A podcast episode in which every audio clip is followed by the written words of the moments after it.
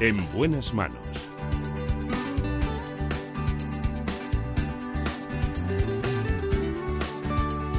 El programa de salud de Onda Cero.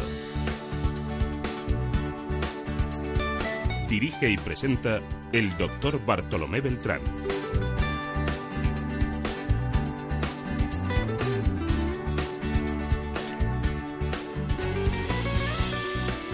Aquí estamos, muy buenos días. Me alegro mucho de saludarles. Recuerden el título de este libro, Más allá del estrés. Su autor, un psicólogo, Tomás García Castro.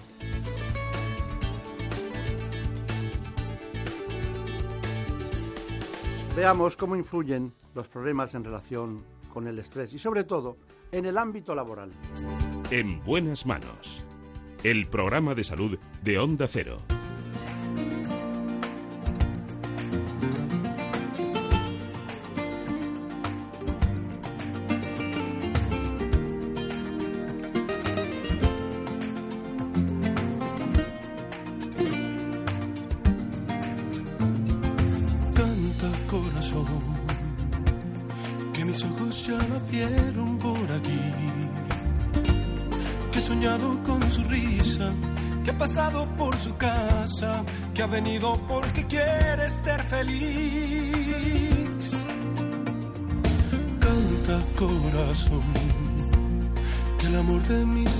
Está, como siempre, Marta López Llorente.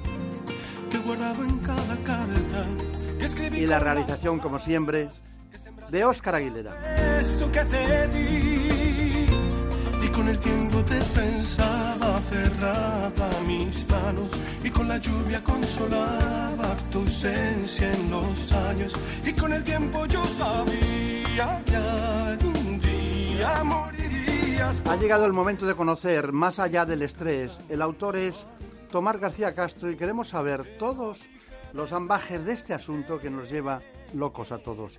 La vida diaria y el estrés. Todo en el ámbito laboral. volverías porque no quieres perderme Antes de cualquier otra cosa les propongo este informe. En buenas manos. El programa de salud de Onda Cero. La salud de los trabajadores puede verse afectada por factores derivados del desempeño de su puesto de trabajo. Situaciones de estrés, ansiedad, adicción al trabajo o conflictos interpersonales pueden aparecer como consecuencia de una mala gestión de los factores psicosociales, como las condiciones laborales y la realización y contenido del trabajo.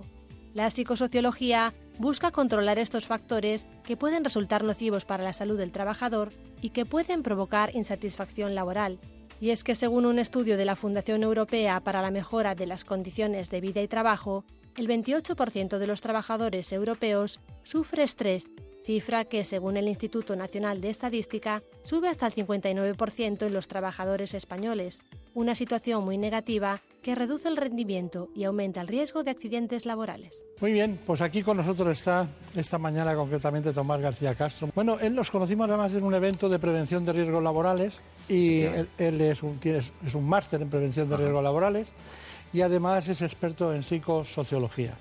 La psicosociología es un- es un- en las empresas está muy de moda en los últimos tiempos porque bueno, eh, ensambla lo que es la relación con los demás, la relación con el trabajo y además la actitud psicológica de todo el mundo para entendernos. Pero eso nos lleva a personas que tienen estrés, a personas que tienen adicción al trabajo o distintos problemas que ocurren, como iremos viendo a lo largo del espacio. Pues Tomás García Castro está aquí en este espacio hoy porque llegó este libro, llegó este libro, nos lo mandó, ¿no? Y este libro dice Retrato del mayor asesino de nuestro tiempo, más allá del estrés. Este es el libro, concretamente. Bueno, eh, cogimos, lo estuvimos analizando y vimos que es una novela que va sacando conclusiones a lo largo del libro, que son matizaciones que él ha utilizado. Bueno, es una buena fórmula de trasladar la novela a la, didáctica de la educación sanitaria. La pregunta es que había, hay un personaje que es Andrés Tres. ¿Quién es Andrés Tres? Mm, Bueno, Andrés Tres es el personaje protagonista de la novela, del libro de Más allá del estrés. Es un inspector de policía, un genio en su trabajo, un gran profesional, eh, con una eh, intuición policial prodigiosa, pero que tiene un grave problema, que es precisamente el estrés, eh, en este caso laboral, aunque también sufre eh, bueno, pues el estrés familiar. Es un poco el hilo conductor del que yo me valgo para eh, bueno, explicar de una manera lo más amena posible a los lectores qué es el estrés, cuáles son las fuentes del estrés, cuáles pueden ser sus consecuencias si no se toman medidas a tiempo y de qué manera se puede prevenir y se puede manejar por, por cualquier persona. Está bien. ¿Y, cuáles serían, diríamos, los, los, los, factores por los que alguien que tiene estrés eh, debuta en las consultas de psicólogos, de psiquiatras o en el trabajo? ¿Cuál sería el corolario de temas, las consecuencias del estrés, por decirlo de alguna manera? Bueno, eh, en principio el estrés hay que aclarar que no es más que un, conjunto de reacciones fundamentalmente fisiológicas que preparan el cuerpo humano para la acción. Eh, este era el mecanismo de que, del que se valían nuestros antepasados, los hombres primitivos, eh, hace miles de años para, para luchar o para huir eh, realmente de, los depredadores o de las fieras de aquella época. y en ese sentido, este es en principio es positivo. hoy en día ya no tenemos que enfrentarnos pues, a, esas amenazas de las fieras, pero sí que nuestro cerebro, que es un experto detector de amenazas, identifica eh, otras situaciones de, la vida contemporánea, de la vida moderna, como amenazantes y sigue generando esa respuesta de estrés. De manera que hoy en día pues, el estrés se ha convertido pues, en un mecanismo natural eh, del que nos valemos para eh, bueno, pues, digamos, adaptarnos a esas situaciones que, requieren de una especial activación, sin necesidad de que sea un estresor absoluto como sería este relativo. ¿Qué ocurre? ¿Eso es un estrés positivo o es un estrés productivo, que nos ayuda, que nos hace mejores, más, más motivados, más creativos. Que nos mantiene despiertos. Efectivamente, que nos hace eh, superar eh, el día a día. El problema es cuando ese estrés fundamentalmente se vuelve crónico, es decir, su duración es excesiva. Eh, hoy en día somos personas multitarea o se hace un estrés demasiado frecuente, de manera que sobrevienen, como bien ha dicho, ciertas patologías, ciertas enfermedades, porque nuestro organismo realmente está adaptado, está eh, bueno, puede, aguantar eh, esas fuentes de estrés, esos estresores de manera puntual, pero no de una manera continuada. Esas patologías, esas enfermedades son las que, pues, eh, finalmente, pues, hace que las personas acaben la consulta del psicólogo, del psiquiatra o de un médico de medicina general, porque, como veremos más adelante, no solamente se producen enfermedades psíquicas, sino también se somatizan esos problemas y, y acaban padeciéndose enfermedades a nivel fisiológico.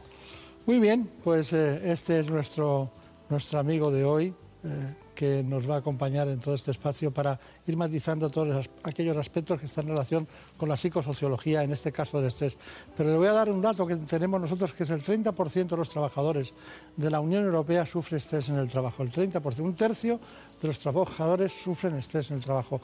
Eh, ¿Qué es eso de la, de la psicosociología aplicada?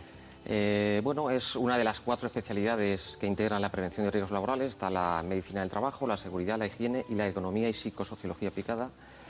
Eh, bueno, eh, es fruto de, la interacción entre la psicología y la sociología y básicamente lo que estudia son es bueno, la relación entre las características organizativas de la empresa y las capacidades, necesidades y expectativas del trabajador de forma que un riesgo psicosocial se produce cuando existe un desequilibrio entre lo que la empresa exige al trabajador y lo que el trabajador puede darle. Para hacernos una idea, el principal y más habitual riesgo psicosocial en el trabajo es el estrés. Pero, por ejemplo, eh, cuando hablamos de mobbing, por ejemplo, ¿estamos hablando de algo que es psicosociología? Sí, sí, por supuesto que sí. ¿Y en qué consiste? A ver, el móvil es, un, maltrato eh, degradante y continuado que recibe eh, un trabajador por parte de, otro trabajador, otro, eh, en fin, un subordinado, un superior, que se comportan de él de, una manera cruel, con el fin de aniquilarlo psicológicamente y llegar pues incluso a a sacarlo de la organización o, a su sometimiento por diferentes procedimientos. Esto es un tema delicado porque incluso eh, sobrepasa de alguna manera el ámbito laboral. ¿eh? Es una conducta que está en nuestro Código Penal, el, acoso laboral, ¿eh? y, bueno, que requiere pues, una serie de elementos muy concretos. Es decir, cualquier reprensión por parte de, un jefe a, a, un subordinado no quiere decir que sea o un desencuentro entre dos compañeros, no es no es siempre móvil. Esto es algo que, que hay que aclarar porque eh, necesita unas características muy, muy concretas de habitualidad, de malicia, de una serie de conductas de hostigamiento muy, muy concretas. Y, y me imagino que también eh, hemos, hemos entrado en el móvil para eh, ver también en qué territorio nos movemos, pero me imagino que cuando hay alguien que tiene un de- hay desequilibrios en el ámbito laboral entre las exigencias de un trabajo y las características del trabajador. Sí. No todo el mundo sirve para todo. Ujú, y, efectivamente. y a veces el trabajo exige unas, unas condiciones. Eso- esos desequilibrios también lo trata la Sí, psicosociología. sí, claro que sí. Es una fuente de estrés eh, eh, que se denomina carga cualitativa de trabajo. Es decir, existe, existe la carga de trabajo cuantitativa, que es demasiadas tareas en poco tiempo, de forma que el trabajador resulta bueno, pues, eh, estresado al no poder dar abasto. Y existe la carga cualitativa de trabajo, que es tener que realizar unas tareas que están por encima, por encima, muy por encima de las capacidades del trabajador o muy por debajo, que sería la subcarga cualitativa de, es decir, también eh, hacer algo que está por debajo de tus capacidades eh, también frustra de alguna manera. Eh, bueno, y ahí está un poco pues esa visión que tiene que tener el empresario ¿vale? y que tiene siempre el apoyo de la psicosociología eh, para adaptar el trabajo a cada trabajador. Esto además no, es y los fundamental. mecanismos preventivos de cada compañía, claro. Fundamental para la productividad del trabajador, además. Usted ha citado el estrés periódicamente, pero nuestro compañero Javier Saz se ha hecho muchas preguntas respecto al estrés. ¿no? Se ha preguntado eh, cuestiones que por, qué es en realidad, eh, cómo nos afecta psicológicamente y físicamente, y esta es la conclusión de su informe. El estrés es un conjunto de alteraciones que se producen en el organismo como respuesta ante determinados estímulos repetidos que nos resultan una amenaza. Según la Organización Mundial de la Salud, cuando esta respuesta a la tensión se mantiene en el tiempo, se puede llegar a calificar como patología. Y es una patología grave que acarrea consecuencias muy serias para la salud. En el plano psicológico, el estrés continuado puede producir insomnio, cansancio, irritabilidad, depresión y ansiedad, y en los casos más graves, incluso el suicidio. En el plano físico, los trastornos son múltiples, gastrointestinales como úlceras y dispepsia, cardiovasculares como hipertensión, arritmias e infartos, y hasta sexuales como impotencia, eyaculación precoz y vaginismo. Además, y según varios estudios de la Unión Europea, el estrés aumenta el riesgo de padecer cáncer y multiplica por seis el empeoramiento de la enfermedad una vez contraída. Pero el estrés no solo acelera nuestra muerte. Según el Instituto Nacional de Reproducción de Estados Unidos, también reduce hasta en un 50% la posibilidad de embarazo, ya que afecta a la calidad del semen y a la capacidad de fecundación del óvulo. De hecho, para la OMS, el estrés es un problema de salud mundial y se dice que ya es el mal del siglo XXI. Bueno, eh, no es una exageración todo lo que se ha dicho, son datos contrastados, eh, lo hemos hecho en nuestro departamento de documentación, pero tenemos un, un reposo de actualidad, ¿no? Queremos conocer otras noticias que se han producido, la noticia es que se ha publicado un libro, Más allá del estrés, Tomás García Castro, estamos tratando los temas en relación con el ámbito laboral, pero también con otras organizaciones, ha utilizado eh, un inspector de policía en una novela en la que paralelamente, debido al estrés que tiene ese trabajo, paralelamente le han pasado muchas cosas que van matizando la divulgación. Bueno, nosotros seguimos con el estrés, seguimos con Tomás García Castro, seguimos con, con un libro que matiza muchas cuestiones más allá del estrés, pero debemos considerar, es la pregunta, ¿deberíamos considerar eh, que el estrés puede ser algo positivo, como usted, o es algo negativo? O sea, ¿dónde nos situamos? Bueno, el estrés es dual. Eh, originariamente, como hemos comentado antes, es positivo, es productivo, nos ayuda a ser mejores, a mejorar. Y de hecho no es solamente necesario, sino que es imprescindible en nuestra vida.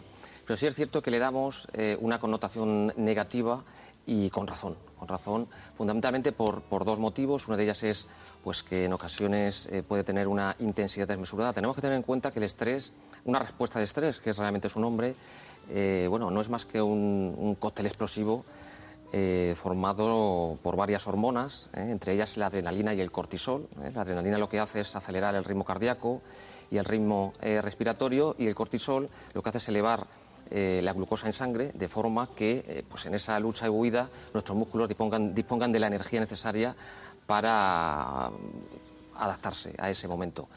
Eh, cuando eh, la intensidad de esa respuesta de estrés es excesiva, ¿eh? pues puede sobrevenir el bloqueo, puede venir un, un, ataque de ansiedad o puede venir un síncope por estrés, por ejemplo, con lo cual se convertiría en estrés negativo. Tenemos que imaginar eh, doctor, las consecuencias que puede tener pues, en una situación como, por ejemplo, una entrevista de trabajo o, por ejemplo, hablar en público, ¿eh? como nos está ocurriendo eh, a nosotros en este momento. bueno, si no somos capaces de dominar el estrés, realmente las consecuencias pueden ser fatales, sobre todo cuando el profesional se dedica a esto. Claro.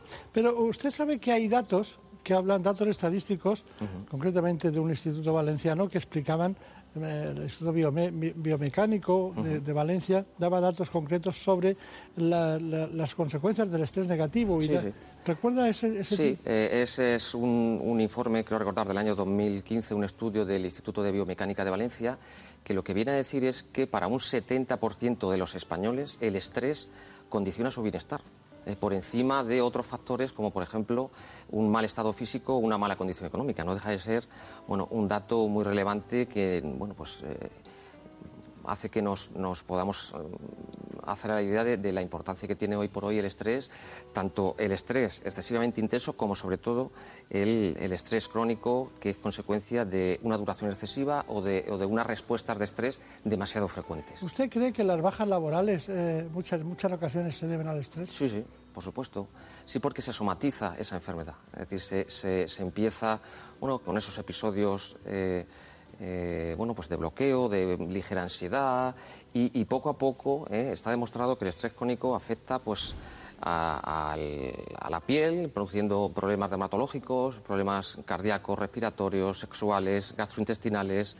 Eh, hay un estudio muy, muy curioso referente al sistema inmunológico. El cortisol, entre otras cosas, suprime el, eh, el sistema inmunológico del cuerpo humano y se hizo en Estados Unidos con 11 estudiantes de odontología que eh, bueno, eh, se sometieron a ese experimento, se les hizo un- una pequeña herida en el paladar en época de bajo estrés, en vacaciones, y se monitorizó el tiempo que tardaba en sanar. Posteriormente, unos meses después, en, época de estrés, justamente antes de comenzar los exámenes, se le hizo a los mismos alumno- alumnos, junto a la anterior, una nueva herida y se monitorizó de nuevo la sanación de esa herida y se comprobó que en época de estrés esas heridas, en las exactamente iguales y en las mismas personas, tardaban hasta un 40% más en sanar en época de estrés que en época de no estrés. ¿Esto por qué ocurre? Es muy curioso, pero el cuerpo humano, cuando se ve eh, realmente amenazado y está luchando o huyendo, eh, eh, considera que otras enfermedades son eh, secundarias. Es decir, ¿por qué voy a luchar contra el cáncer, por ejemplo? Si me voy a morir, puedo morir en este momento, tengo que emplear toda mi fuerza, toda mi energía en salvar mi vida en este momento y luchar y huir, y por lo tanto, digamos, que paraliza algunos procesos vita- vitales, entre ellos el inmunológico, y eso es la consecuencia de que el estrés crónico, por ejemplo, pues puede afectar al cáncer. Hay estudios que dicen que el cáncer, la metástasis, se acelera hasta en seis veces ¿eh? cuando se, se padece estrés crónico como consecuencia precisamente del efecto del cortisol en sangre del estrés crónico. Ansiedad, insomnio, somatización de enfermedades, miedo a ir al trabajo e incapacidad son las principales secuelas del acoso laboral o moving. Se trata de situaciones en las que existe hostilidad psicológica hacia el trabajador. A través de comportamientos y conductas abusivas se pretende minar psicológicamente a la persona, en la mayoría de los casos mediante maltrato verbal y un comportamiento cruel. El moving puede ser ocasionado por otros compañeros, por jefes o incluso subordinados, pero sobre todo se produce en organismos públicos, donde es más difícil que haya despidos. Para prevenirlo, los expertos recomiendan mejorar el entorno psicosocial del trabajo y actuar si se detectan situaciones de acoso. Y es que según un estudio de LinkedIn, el 46% de los trabajadores considera que para sentirse feliz y productivo en el trabajo es imprescindible una buena relación con sus colegas. Ha llegado el momento de conocer mm, datos que nos, nos interesan, porque si no, eh, no, no acabamos, podríamos estar aquí un siglo. ¿Qué es el síndrome de estar quemado en, en el trabajo? Eh, el, burnout, que es eh, nombre técnico en inglés, o síndrome de estar quemado en el trabajo, es un, síndrome tridimensional que descubrieron dos psicólogas americanas llamadas Jackson y, y Maslach en el año 1981. Y, y, bueno, se considera el estadio final de, una etapa de, estrés continuado como consecuencia de eh, unas condiciones laborales estresantes que el trabajador no es capaz de manejar porque no tiene suficientes recursos para hacerlo. ¿Qué nos estresa más? ¿Cuáles son las cosas que nos estresan más? Pues eh, nos estresa, podemos hacer en, el... Hay dos grandes ámbitos en el estrés, que es el ámbito laboral y el ámbito familiar o personal. Eh, bueno, en el ámbito laboral, que es mi especialidad, pues podemos hacer dos grandes grupos. ¿eh? Que es el contenido propio del trabajo, es decir, pues eh, profesiones que tienen mucho riesgo, toma de decisiones, contacto continuado con otras personas, con el público, y referente a, bueno, pues a la organización, pues la carga de trabajo, eh, las relaciones interpersonales y el clima laboral, el rol, eh, bueno, son algunos de los factores de estrés más importantes. ya hemos hablado de las profesiones. ¿Qué quiere matizar usted sobre profesiones más estresantes? Bueno, en Europa se hizo un estudio durante cuatro años, del 2002 al 2006, en varios países, y, bueno, básicamente la conclusión se llamó Stress Impact. Eh, se dio la conclusión de que las profesiones más estresantes eran aquellas que tenían un contacto directo con otras personas. ¿eh? Maestros, profesores, médicos, enfermeros, trabajadores sociales policías, efectivamente. Eh, personas que son de alguna manera testigos del sufrimiento de otras personas, un médico, un enfermero, un policía, un trabajador social. Esto es lo que dicen los datos en Europa. En América, bueno, cambian un poco, también aparece alguna de esas profesiones, pero sobre todo son profesiones con más riesgo, como un soldado, como un piloto, como un policía. Hay otros que disfrutan mucho de tenerlas, ¿eh? Que disfrutan. Que disfrutan mucho de tener riesgo. Eh, bueno, sí, eh, efectivamente. Es que es también, eh, bueno, no deja de ser parte de, la profesión. claro. Perdóneme, ¿se, puede medir el estrés?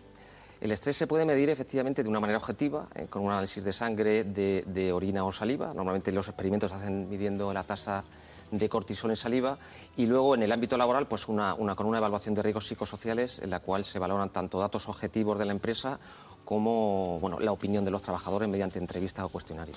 En una empresa que hubiera mucho mobbing, ¿eh? una empresa, ¿cómo, cómo, cómo actuaría usted para que hubiera menos? Pues en principio habría que hacer una evaluación de riesgos psicosociales, quizás incluso utilizando un cuestionario que los hay específicos sobre acoso moral en el trabajo y bueno, y hay que tomar una serie de medidas, lógicamente, hacer una planificación de la actividad preventiva especialmente eh, destinada pues, a, detectar esos casos y a prevenirlos.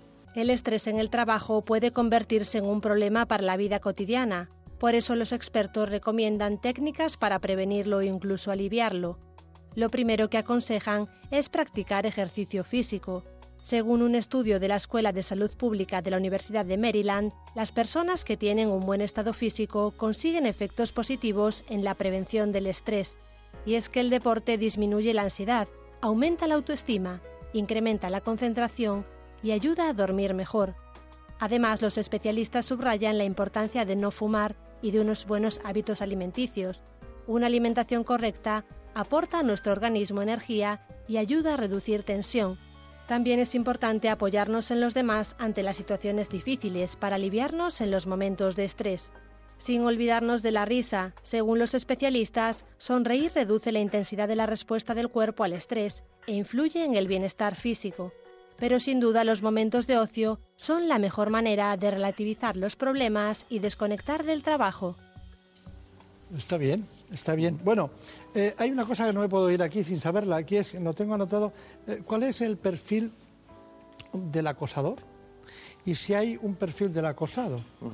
hay gente que no permite que la acosen por sus características y otros que tienen tendencia a acosar. ¿Me dan los dos perfiles? Sí, eh, hay estudios que hablan de que el acosador es una persona normalmente mediocre desde el punto de vista profesional, una persona envidiosa, una persona narcisista que se reviste de, bueno, de cierto encanto, eh, que siente envidia habitualmente y que, bueno, y que ha ascendido más que por méritos propios, precisamente por su capacidad para posicionarse. ¿eh? Podemos llamarlo el típico trepa, si me permite la expresión. Y bueno, y el, acosador, eh, perdón, el acosado, pues digamos que es el extremo opuesto, una persona brillante, una persona con dotes de liderazgo, que tiene una situación personal feliz, que bueno, que genera envidia en personas como, como este tipo, este perfil del acosador, y que inicialmente pues, desconoce su condición de, acosado hasta que bueno, se da cuenta que empieza pues, a, tener los síntomas propias, propios de, de una víctima de acoso. Está bien. Bueno, nos queda una, pregunta que nos hemos hecho y la habíamos prometido, que es, ¿qué haría usted en todos los sentidos, globalmente, para prevenir el estrés? Bien, hay una serie de técnicas que, la experiencia ha demostrado consistentemente, además, que son, son, positivas para prevenir y reducir el estrés y que son de cinco tipos. ¿eh? Eh, son técnicas de tipo general, ¿eh? que nos dotan de recursos personales de tipo genérico para prevenir y, reducir estrés, de tipo cognitivo, que lo que intentan es mejorar la evaluación que hacemos de esas situaciones que nos pueden generar estrés y de nuestras propias capacidades para, para, hacerle frente, técnicas fisiológicas que intentan pues, reducir el malestar propio de una respuesta de estrés, técnicas conductuales que eh, intentan dotar a la persona de, estrategias eh, que le capaciten para, para hacer mejor su trabajo y por lo tanto sufrir menos estrés y luego una serie de técnicas mixtas que básicamente pues, eh, combinan técnicas fisiológicas con cognitivas.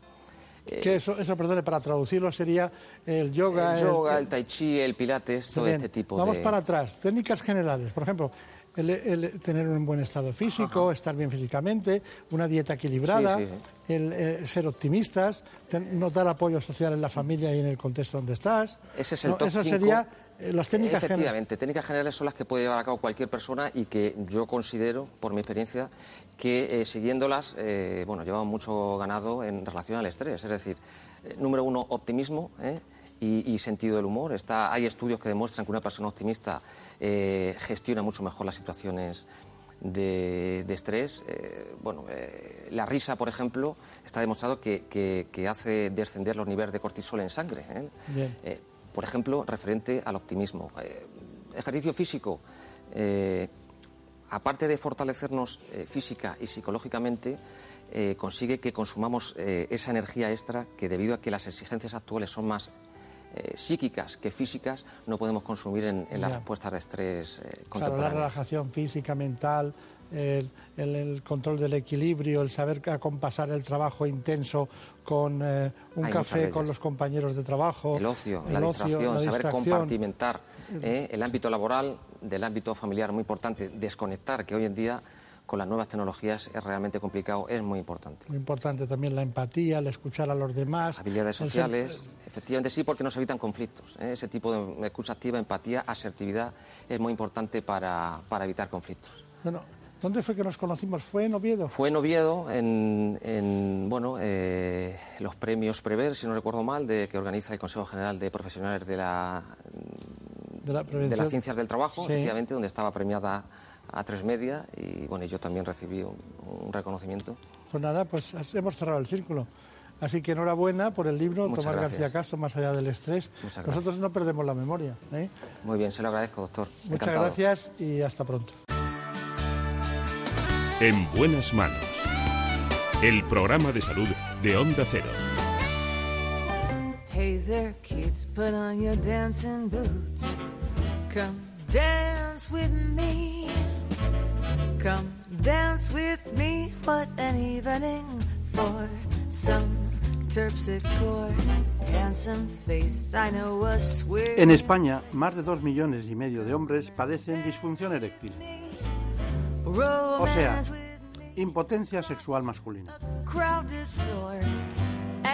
Vamos a hablar de las claves de este trastorno, que además se vive también en pareja. ¿Cuál es su diagnóstico? ¿Cuáles son los mejores tratamientos? Nos lo va a contar todo el director médico de Boston Medical Group en España, el doctor José Benítez.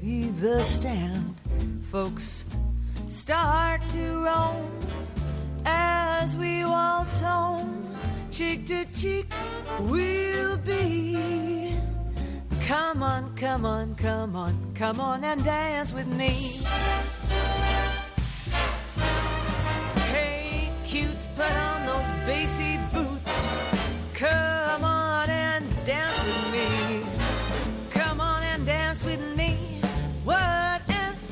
Les hemos preparado este trabajo a modo de informe para que conozcan las coordenadas de este problema, disfunción eréctil. En buenas manos. El programa de salud de Onda Cero. La disfunción eréctil se define como la incapacidad de mantener una erección suficiente como para permitir la actividad sexual. Se trata de un problema cada vez más frecuente entre la población masculina, normalmente de más de 40 años. Se calcula que afecta a más de 2 millones y medio de hombres en España y aproximadamente 152 millones en todo el mundo. Además, puede ser un síntoma de alerta de otras enfermedades graves. Aparte de las causas orgánicas, que suponen el 90% de los casos, esta disfunción sexual también puede estar ocasionada por causas psíquicas relacionadas con el sistema nervioso. Sin embargo, los españoles aún son reacios a pedir ayuda cuando surgen este tipo de problemas para someterse a un diagnóstico y tratamiento médico. Este trastorno tiene un gran impacto en la calidad de vida, tanto de los hombres afectados como de sus parejas, quienes juegan un papel clave en el proceso de recuperación. Bueno, los datos ya los hemos visto. Dos millones y medio de españoles pueden padecer disfunción eréctil. Quizás es eh, una cifra muy ajustada, muchos más, pero lo cierto es que solo el 12% sigue un tratamiento. ¿Por qué? Muchas son las cuestiones. Incluso si yo pregunto qué es la disfunción eréctil, eh, muchas eh, mujeres, muchas parejas sabrán a qué se debe. Pero realmente la pregunta es esa. ¿En qué consiste la disfunción eréctil? ¿Cuáles son sus causas? ¿Cuáles son sus soluciones? ¿Qué podemos hacer ante el problema? Bueno, está con nosotros el doctor Benítez. Él es el director de, concretamente la clínica Boston. Que, ¿Cuántos años de experiencia tienen en la clínica, más o menos alrededor? 21. 21 años. Y iba a decir que usted tiene más de 20 años de experiencia en este ámbito y la pregunta es así, muy fácil, ¿qué es la disfunción eréctil? Pues la difusión eréctil es la, incapacidad de tener y mantener con la dureza suficiente y un tiempo determinado una erección para tener una relación sexual satisfactoria. No se debe brindar especial atención a fallos puntuales o lo que llamamos gatillazo, porque realmente eh, debemos considerarla una patología instaurada cuando es concurrente por más de seis meses y de cuatro relaciones sexuales al menos existe el fallo en una y puntualizar que uno de cada cinco hombres eh, tiene relaciones sexuales fallidas, o sea, presentan problemas de difusión eréctil. Eh, cuando usted habla de uno de cada cinco hombres, no ha dicho la edad. Sí, porque las estadísticas se dividen eh, en los rangos etarios que nosotros hemos constatado en nuestros estudios y, por ejemplo, entre los 40 y los 70 años un 52% la padecen y, sin embargo, entre 20 y 70 años un 20%, con lo cual afecta tanto a jóvenes como a adultos, aunque realmente es una patología que se asocia al envejecimiento. Eh, para situarnos, para que todos nos situemos, tengamos un punto de inflexión en nuestra cabeza. Sorprende lo de los jóvenes, no me extraña lo de los jóvenes, no me extraña lo de los más jóvenes, no me extraña nada porque conocemos los datos del alcohol, del tabaco, eh, de, ciertas actitudes y hábitos nocivos, ¿no? Pero ¿a qué edad suele aparecer la disfunción eréctil? Sí, nosotros tenemos la experiencia de que en nuestras consultas uno de cada cuatro pacientes que tratamos tiene menos de 45 años y las edades más frecuentes con las que se comienza a presentar eh, la difusión eréctil es a partir de los 25 años, pero eso no significa que tengamos pacientes alrededor de los 20 años también que la padecen. Eh, y, por qué cree usted, yo he dicho algo, pero ¿por qué cree usted que hay cada vez pacientes más jóvenes? Sí, ocurre una cosa alarmante y es que eh, la juventud de hoy, los hábitos de vida, no son lo suficientemente adecuados como para mantener una salud eh, general y sexual adecuada. Por ejemplo, se intensifica el consumo de grasa, eh, los hábitos de consumir drogas, alcohol, fumar, eh, el sedentarismo, practicar poco ejercicio físico y también a edades jóvenes no se escapa también la posibilidad de padecer, alguna enfermedad crónica. Y aquí tampoco podemos olvidar el estrés y las tensiones nerviosas que sufre también la, la juventud. Tanto es así que tenemos que eh, los jóvenes entre 25 y 35 años, aproximadamente un 70% consumen alcohol y más de un 60%, exactamente un 66% entre 35 y 45. El 40% de esos jóvenes por debajo de los 45 años fuman, o sea, de, 4 eh, de cada 10 consumen eh, tabaco. Indiscutiblemente teniendo en cuenta que la difusión eréctil se presenta por un trastorno circulatorio en su mayoría, estos hábitos de conducta que hemos mencionado influyen directamente en nuestro sistema circulatorio. Eh, eh, me sorprende, bueno, el alcohol está ahí, ¿no? Pero eh, ¿cuál es el mecanismo por el que el alcohol influye en la disfunción eréctil? Sí, claro. El alcohol indudablemente tiene varios mecanismos por los cuales influye, pero el fundamental es la alteración que hace en el endotelio vascular. O sea, crea eh, un sistema de desgaste del vascular, y fisiológicamente produce vasoconstricción. al producir esta vasoconstricción hace que la sangre lentece su, eh, disminuya su, su llegada a los, al órgano, o sea, a los cuerpos cavernosos, y esa insuficiencia circulatoria provoca, por supuesto, un trastorno de la erección. ¿Y por qué mucha gente cree que el beber un poco de alcohol, eh, hombres y mujeres en cenas o tal, les estimula como para iniciar una relación? Sí, porque ya ahí vamos ya a otro, a otro factor desencadenante. Esto ocurre en las personas que tienen una disfunción sexual o eh, dudan de la capacidad y de la calidad de la relación sexual por trastornos psíquicos o nerviosos, que cuando en un momento determinado se desencadena esa desconexión en la zona cortical que ocurre con el alcohol, pues perdemos un poco la vergüenza y el miedo a enfrentarnos a una situación que nos produce estrés o nerviosismo. Y por eso es que erróneamente se piensa que si hacemos esto podemos eh, mejorar nuestra vida sexual. Puede que puntualmente reacciones mejor, pero con el paso del tiempo, haciéndose crónica esta situación, crea entonces lo que se llama la patología de difusión eréctil. Muy bien, eh, nos encanta estar con el doctor José Benítez. Ya saben ustedes que es un experto en disfunción eréctil más de una forma más amplia en salud sexual masculina y lleva más de 20 años de experiencia como director médico de la clínica Boston, que ustedes conocen sonadamente porque se oye hablar de ella en muchos ámbitos en relación con la comunicación indirecta, eh, no médica pura en, debates médicos. Bueno, son suficientes datos que nos acaban de aportar en este informe, pero hay dos cuestiones que me llaman mucho la atención. Una de ellas es, ¿por qué alrededor de eh, un 46% de las personas que tienen problemas eh, aumentan después de las vacaciones? Es decir, o acuden a las consultas después de las vacaciones. Debe haber un factor sociológico, ¿no? pero también debe haber un factor de pareja, ¿no? Por lo que sea, ¿no? Entonces, ¿por qué aumentan las consultas de disfunción eréctil después de las vacaciones? Eh, y eh, diríamos cuál es diríamos el resultado de esa exploración. Eh, indudablemente en, en, la época vacacional es donde se incrementan las relaciones sexuales de parejas porque en las parejas habitualmente, con la vida de estrés que llevan e incluso de separación por la vida laboral que llevan, eh, hasta el momento de las vacaciones cuando no pueden entregarse a esa vida familiar y en pareja. Y entonces a esto le incluimos que durante el periodo vacacional pues estamos más relajados, más tranquilos y esto conlleva también a la satisfacción, o sea, el aumento del deseo sexual.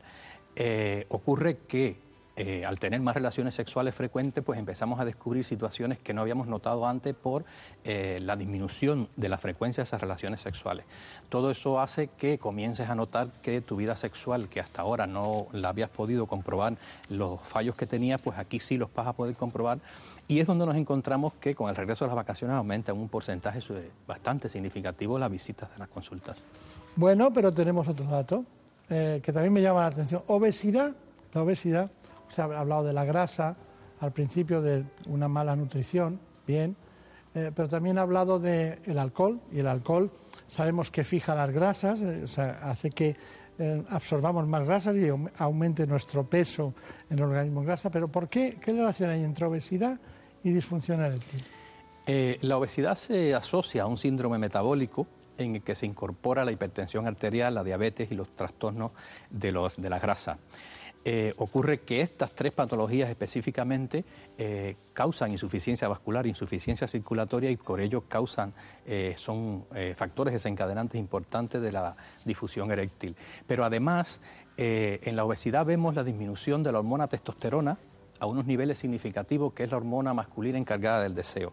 ¿Y por qué? Porque precisamente en ese panículo adiposo de la persona obesa, eh, aparece una transformación de la testosterona en hormonas femeninas. De hecho, es fácil ver en algunos grados de eh, obesidad eh, trastornos sexuales secundarios femeninos, como aumento de las mamas en el hombre, cambios en el, en el, tono de la voz.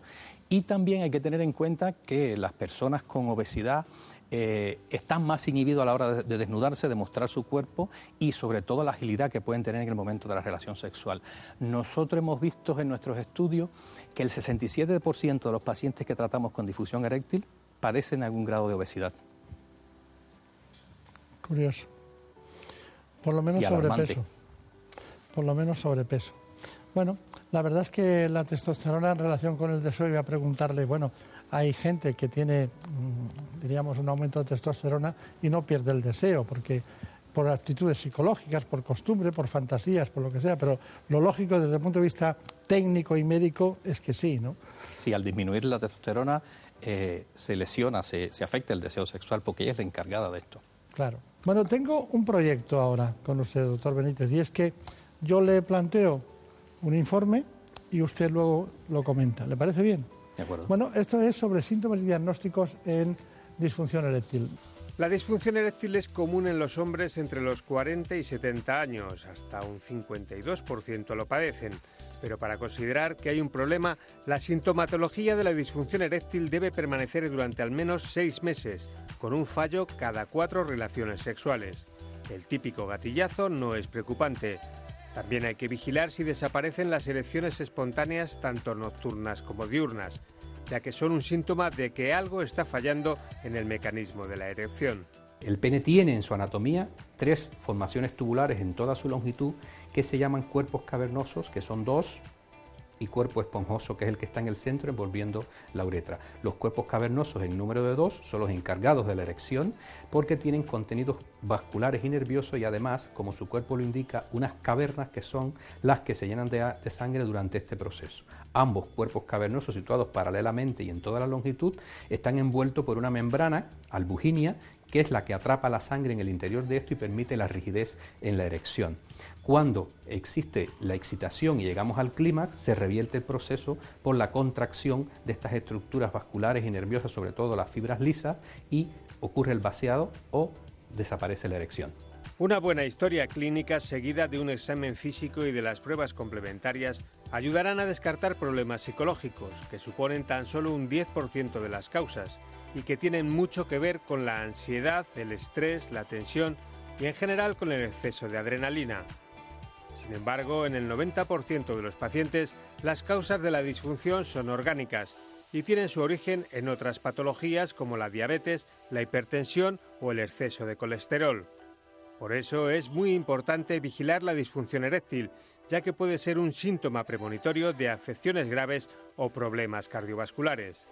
La disfunción eréctil se puede tratar con medicamentos orales tipo Viagra, con farmacoterapia intravenosa o con ondas de choque. Pero siempre, siempre hay que acudir al especialista, única garantía de recuperar nuestra salud sexual. Bueno, ah, se ha dicho una cosa, doctor Benítez, muy importante, Javier, se ha estado incluido un concepto que es, a veces alguien tiene una disfunción eréctil y es el primer síntoma de otras patologías. ¿Cuáles son las más frecuentes de esas patologías que encontramos con alguien que tiene una disfunción eréctil? Pues ante todo y muy importante a tener en cuenta son los trastornos cardiovasculares que se pueden presentar inmediatamente en un corto periodo de tiempo después que han aparecido los primeros síntomas de difusión eréctil, como son los infartos de miocardio, como son los accidentes vasculares encefálicos. Y a, además eh, tenemos que tener en cuenta que eh, hay pacientes que debutan con una eh, difusión eréctil y están comenzando a tener cifras de glicemia altísima o ya tienen instaurado en su organismo ya sea una glicemia o una hipertensión o cualquier otra patología cardiovascular y, circulatoria importante. Y es importantísimo que la población reconozca que tener un fallo sexual o tener instaurado una difusión eréctil no es sencillamente algo del orden sexual, sino también del orden de la salud general del paciente y como tal se tiene que tratar como un todo. Sí, pero hay muchos hombres que cuando eh, están indicados el tomar eh, diferentes medicamentos para aumentar su potencia sexual, pues dicen, piensan en que pueden tener problemas cardiovasculares o cerebrovasculares. En este caso estamos hablando de lo contrario, estamos hablando de que una disfunción eréctil puede ser el primer síntoma de que puede haber un problema de fondo que hay que analizar y estudiar. Y entonces no le damos ninguna medicación para estudiar lo que tiene y luego ya valoramos lo que sea. O sea, que es el fenómeno al revés. Entonces, la pregunta eh, ya hemos contestado una parte, ¿no? La disfunción eréctil como síntoma. ¿Qué hacemos? Porque hemos, eh, se ha hablado de la Viagra, eh, actualmente hay otras medicaciones, está, está, la Viagra, está el Cialis, está el Levitra, hay muchas medicaciones. ¿En qué trabajan ustedes ahora? ¿Con qué trabajan ustedes? nosotros utilizamos todas las líneas de tratamiento que están a nivel de la, de la Agencia Española de Medicamentos y de las farmacias a nivel público y privado. ¿Qué ocurre? Que existen muchas líneas de tratamiento según la patología o la causa que esté desencadenando el trastorno y además eh, medicamentos que no causen efectos secundarios sobre la salud general porque no podemos olvidar eh, lo importante que es la salud general a la hora de tratar esto. ¿Qué ocurre? existen también tratamientos totalmente inocuos en las diferentes líneas y exactamente eh, me refiero, por ejemplo, a las ondas de choque. Las ondas de choque son fenómenos electroacústicos de baja frecuencia y, e intensidad que se aplican directamente en los cuerpos cavernosos del pene, pero que son un tratamiento complementario al tratamiento médico. Eh, las ondas de choque se dan eh, en ciclos de cinco sesiones, cada una semanal por cinco semanas, que se pueden eh, repetir según entiende el especialista y las necesidades del paciente.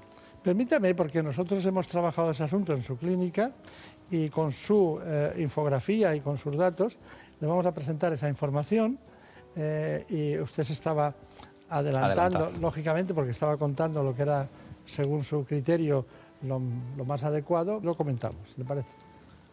¿Qué son las ondas de choque? Son ondas electroacústicas de baja energía que aceleran los procesos de curación en el organismo a través de un proceso de angiogénesis o neovascularización que no es más que la regeneración de vasos sanguíneos, creando un aumento del metabolismo y de la circulación a nivel local, acelerando la autocuración de los tejidos.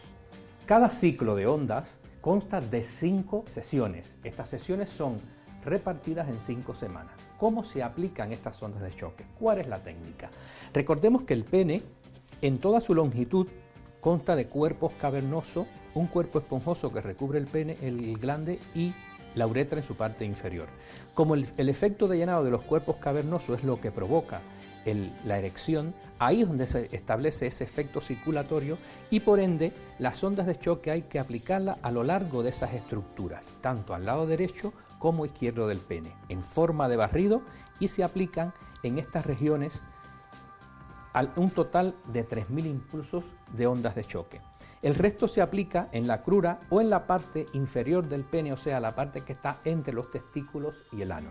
Por la alta eficacia de estos tratamientos de ondas de choque, la Sociedad Europea de Urología ha decidido inscribirla como terapia sexual de primera línea.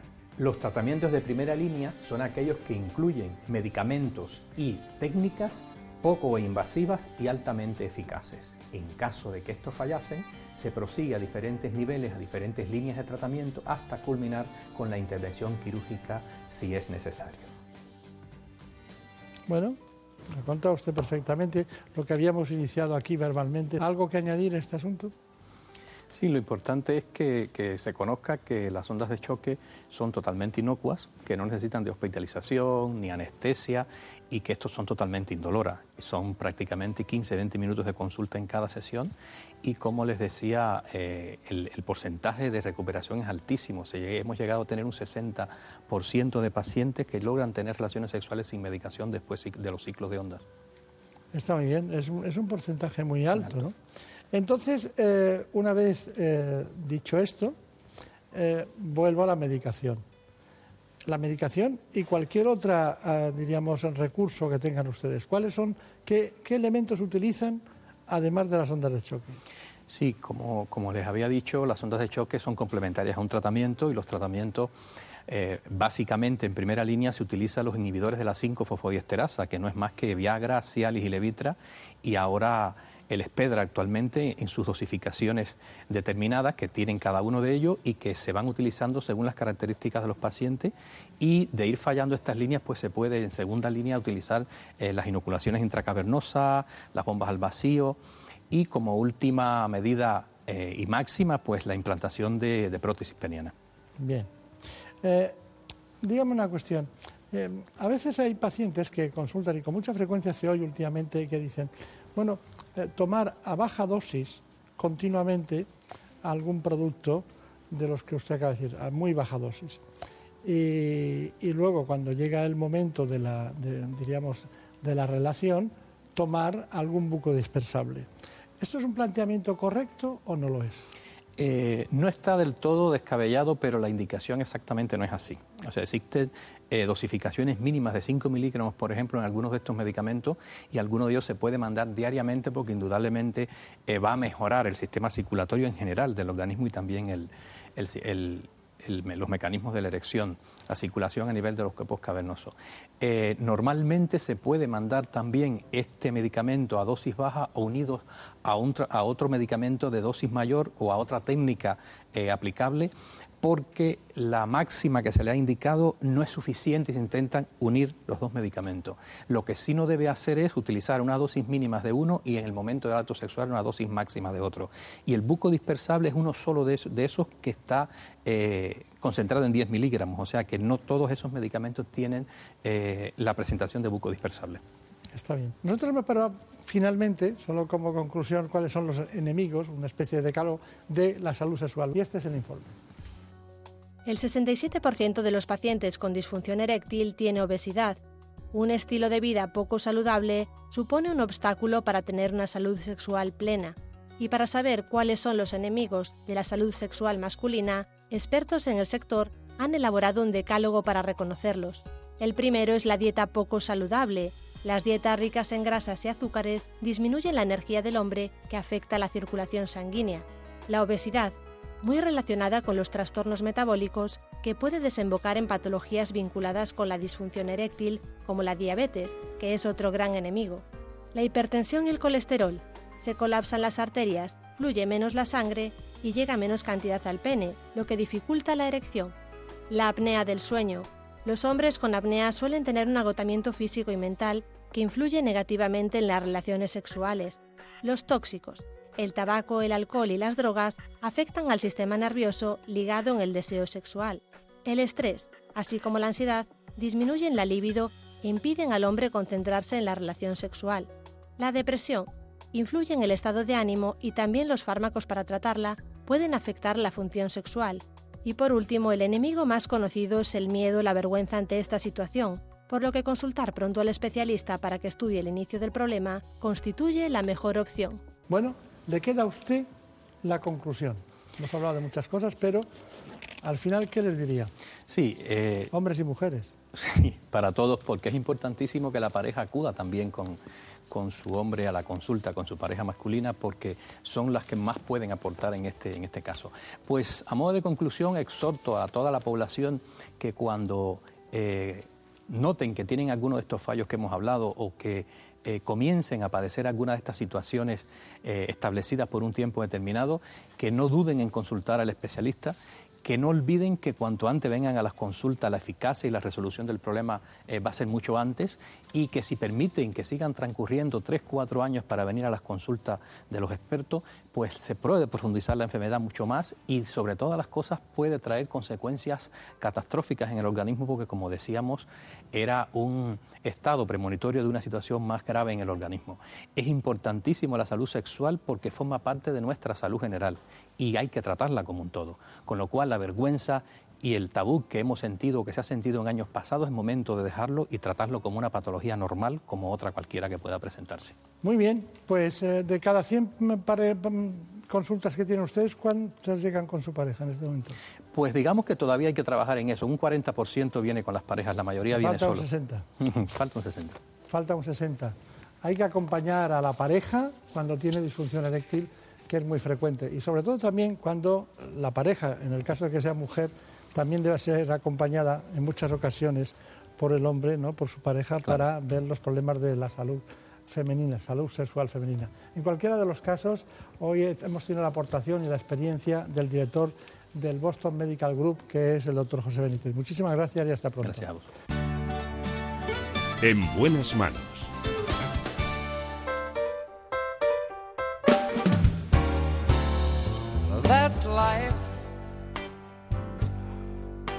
Ha llegado el momento de conocer las noticias que se han producido en España y en el mundo en la última hora. Así que les dejo con los compañeros de los servicios informativos. I know I'm gonna change that tune. When I'm back on top mm, in June. I say that's life. And as funny as it may seem. Some people get their kicks stomping on your dreams. But I don't let it, let it get me down.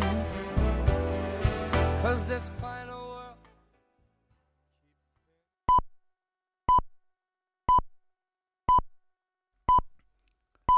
Son las 5, son las 4 en Canarias.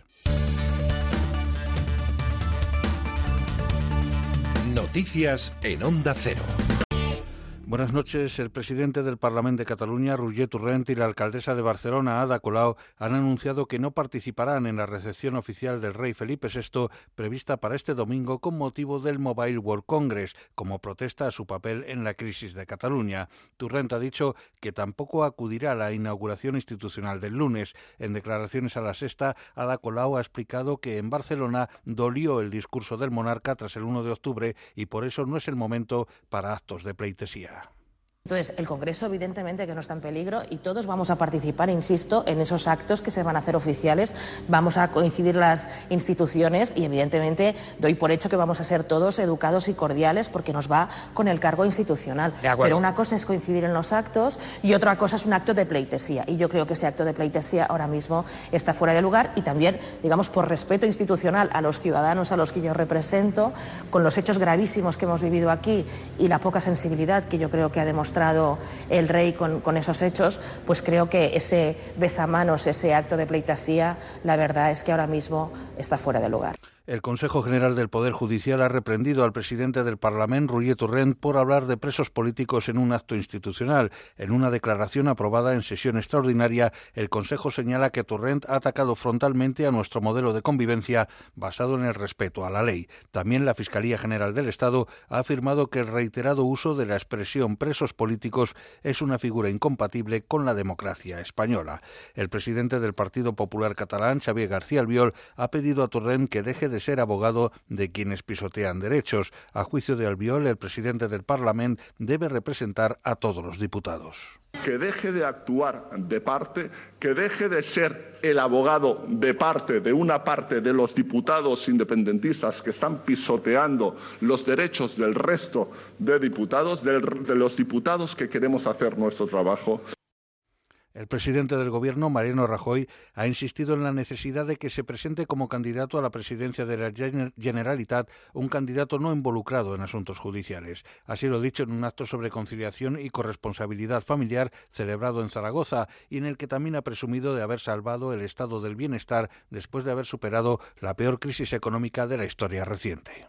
Algunos podemos presentar resultados, otros no pueden presentar nada y otros pueden presentar la gestión que hicieron a la que tuvimos que darle la vuelta desde que llegamos a gobernar en el año 2011. Unas 300 personas se han concentrado en la plaza de Cort de Palma de Mallorca a favor del rapero Baltonic tras conocerse la confirmación de la sentencia que le condena a tres años y medio de cárcel por delitos de enaltecimiento del terrorismo, calumnias e injurias graves a la corona. El propio Baltonic ha confirmado en la sexta que en los próximos días ingresará en la cárcel. Que el juez me condenó a tres años y seis meses, no me quitó ni, ni un mísero día y luego el Supremo, pues igual, esperábamos a ver si rebajaba la condena al menos a dos años para no entrar a prisión, pero no, no la ha rebajado. Y ahora, en 15 días, un mes, eh, la Audiencia Nacional va a dictar un auto de, de entrar a prisión y voy a tener que entrar y recurrir desde dentro. El Consejo de Seguridad de la ONU ha demandado una tregua de 30 días en Siria tras varios días de intensas negociaciones para lograr una resolución de compromiso que fuese aceptada por Rusia. Moscú, que en un principio había rechazado la iniciativa, terminó finalmente respaldando el texto y permitiendo su aprobación unánime. El llamamiento a un cese de hostilidades se produce en medio de una fuerte escalada de la violencia en Guta Oriental, que ha dejado al menos 510 muertos en esa zona, entre ellos 127 menores, durante la última semana. El resultado de la votación lo anunciaba el embajador de Kuwait. El resultado de la votación es el siguiente. La iniciativa ha recibido 15 votos a favor. Por tanto, el borrador de la resolución ha sido aprobado por unanimidad para su aplicación en este 2018. Representantes institucionales, familiares, compañeros y amigos han despedido en la localidad vizcaína de Hermoa a Inocencio Alonso García, el Erchain ha fallecido tras un infarto sufrido durante los incidentes del jueves en Bilbao entre aficionados violentos del Athletic y el Spartak de Moscú. Portado a hombros por ocho chainas uniformados, el féretro con los restos mortales de Inocencio Alonso, que tenía 51 años y deja dos hijos, ha sido recibido con una salva de aplausos a su llegada a la parroquia de Hermoa. Es todo, más noticias dentro de una hora y en ondacero.es. Síguenos por internet en ondacero.es.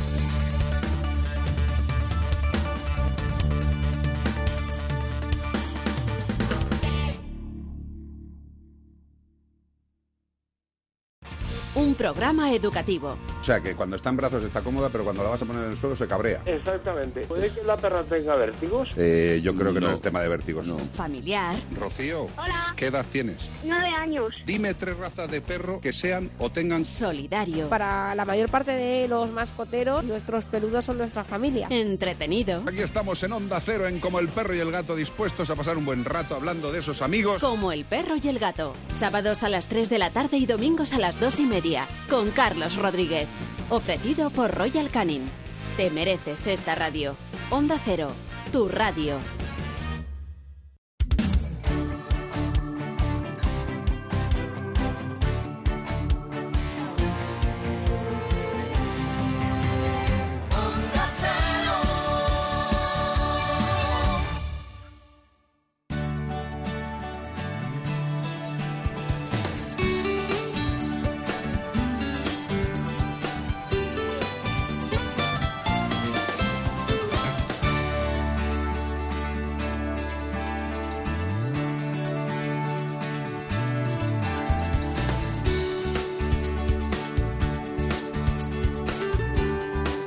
En buenas manos.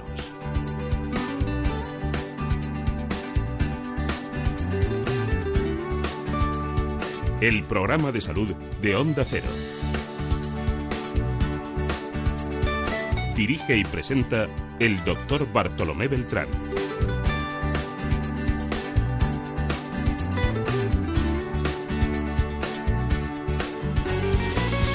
Seguimos aquí como siempre hablando de salud. Ahora queremos conocer de cerca a todos los profesionales que forman la primera unidad creada en España para el diagnóstico y tratamiento de los trastornos del movimiento funcionales. Estamos hablando de neurología, trastornos del movimiento. Nos vamos al Hospital Ruber Internacional de Madrid. Vamos a hablar, porque nos acompaña, con el doctor Oriol Franch. El doctor Oriol Franch es jefe del Servicio de Neurología del Hospital Ruber Internacional. Vamos a adentrarnos en este asunto de la mano de mis compañeros con este informe. En buenas manos.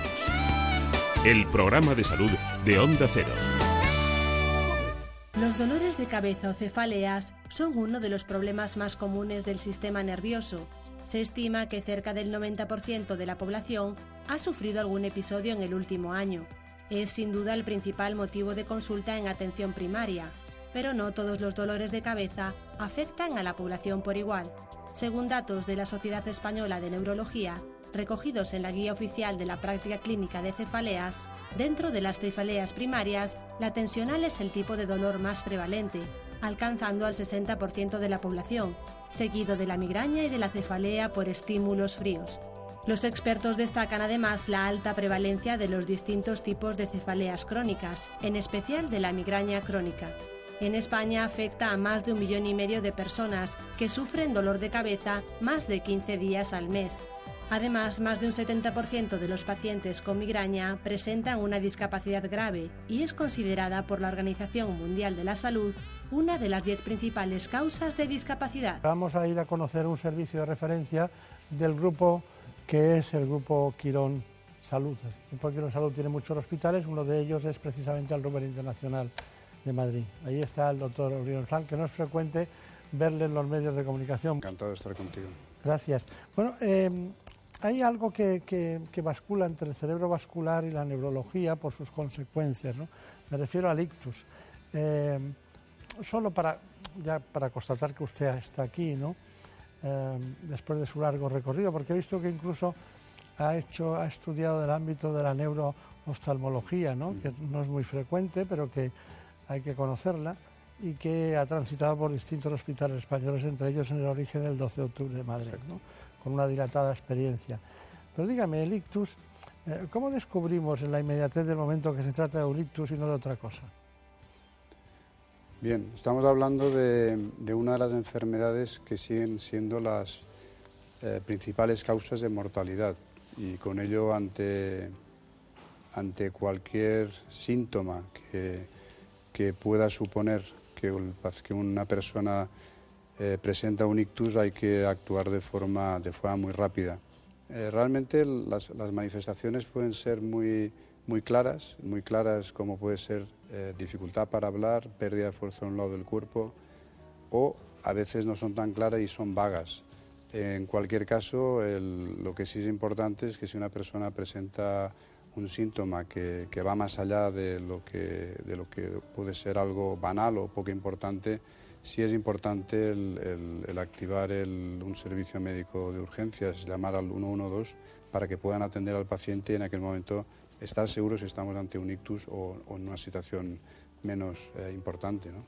Doctor Oriol Franz, hay una, hay una cuestión y es que hay unos tiempos, ¿no? Eh, ¿Cuáles serían los tiempos ideales para llegar pronto y poder hacer, en el caso de que es un ictus, eh, lo que corresponde para salvar el máximo de las posibilidades de, de que no tengamos un territorio cerebral con isquemia o, quizás con, incluso con alteraciones vasculares isquémicas? En el ictus isquémico, o sea que sería el, que se produce por un, el, cerebro se lesiona por una falta de aporte sanguíneo suficiente, tenemos una, ventana de, que actualmente es de cuatro horas y media, eh, tiempo en el que si se cumplen los criterios, eh, una serie de criterios, al paciente se le puede administrar eh, una sustancia que lo que pretende es disolver el coágulo que está taponando una, arteria. disponemos de, este, de esta ventana de tiempo aunque por supuesto cuanto antes podamos hacerlo, eh, mejor, porque es la forma de preservar el tejido y de poder eh, de posibilitar que la evolución sea mejor. Eh, ahora bien, si, fracasa este intento, ya de entrada vemos que es una arteria más importante, más grande en el interior de la cabeza, que es la que está obstruida, se utilizan actualmente con, con muy buenos resultados procedimientos eh, endovasculares, que es procedimientos con un, con un, catéter a través de, que entra a través de, la, de, la, ingle, de la arteria femoral, y eh, se, para acceder a través de, lo que de lo que es aorta, troncos supraórticos, al vaso que está obstruido y poder desatascar este vaso y poder facilitar que la sangre vuelva a fluir al territorio que, que había quedado sin ella. Está bien. Bueno, una vez que el paciente ha sido diagnosticado, lo tenemos eh, posicionado en un sitio, tenemos, sabemos ante qué topografía lesionada estamos. Eh, eh, cuando se tratan de, como consecuencia de arritmias y pacientes que tienen fibrilaciones auriculares, ustedes han puesto en marcha en los últimos tiempos tratamientos con anticoagulantes orales. Creo que hay más o menos tres de, de gran profusión y que son los que se indican los expertos y la pregunta que le quería hacer, ¿estos eh, anticoagulantes orales vienen a sustituir al síndrome o simplemente complementan eh, en el ámbito del tratamiento lo que ya viene haciendo el síndrome? Porque da la impresión de que debido a su, fácil manejo por vía oral y sin necesidad de analíticas tan frecuentes, son de un interés, eh, diríamos, más cómodo para la calidad de vida de los pacientes. ¿no? Sí, en en determinadas situaciones, no en todas, que, actualmente se utiliza el acenocumarol, el Sintrom, eh, hay estudios que han demostrado que los nuevos anticoagulantes orales son fármacos que, eh, que van a proteger igual o algo más, que en segundo lugar la, la frecuencia de complicaciones hemorrágicas va a ser menor y que en tercer lugar van a ser más cómodos pues porque no van a eh, no van a tener la incomodidad que tiene el síndrome de unos frecuentes controles. perdón, y en cuarto lugar también que la interacción con otros fármacos es menor. O sea que realmente son fármacos que, eh, que si, si, están indicados para determinadas, por ejemplo, para la fibrilación auricular crónica, hay muchos estudios que han avalado estos fármacos, ya se utilizan. Ahora hay otras situaciones que aún está por, por demostrar si realmente suponen eh, ventaja o se pueden equipar al síndrome no. Está bien, está bien. Bueno, eh, hay muchas cosas de las que se puede hablar con usted, ¿no? Y todas son para estar días enteros discutiéndolas porque se sabe mucho y a veces hay grandes vacíos en el conocimiento de los pacientes. Doctor Oliol Frank, eh, dentro de las cefaleas, que hay muchos tipos, hay discusiones y 320 tipos diferentes, algo más de 300, la migraña. La migraña nos interesa mucho porque eh, tengo la impresión de que hay un error de principio, ¿no? que la intentan tratar como un dolor de cabeza habitual y, y eso no es así. ¿Nos puede usted distinguir entre lo que es una cefalea, diríamos, transicional, de las habituales que tenemos por la vida diaria, lo que es una, una cefalea tensional o una cefalea crónica y finalmente una migraña? Sí.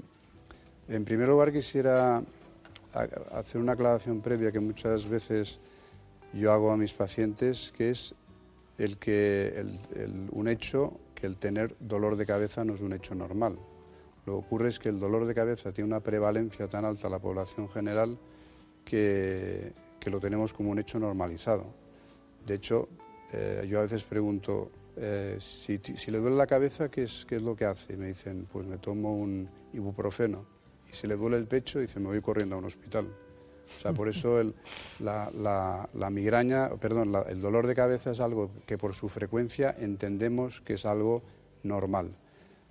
El cefalea o dolor de, eh, de cabeza es el mismo término y la migraña es una enfermedad que se caracteriza por dolores de cabeza que se repiten a lo largo de la vida de la persona. Es una enfermedad crónica que en la actualidad no tiene un tratamiento curativo, pero sí sabemos de muchas medicinas que pueden tratar eficazmente si la persona tiene una crisis migrañosa y también medicinas que se pueden tomar para prevenir que aparezcan dolores de cabeza en la migraña. Está bien. Utilizan ustedes incluso tratamientos preventivos muy especiales, ¿no? Que van, tengo aquí datos sobre el petio relacionado con el gen de la calcitonina, ¿no?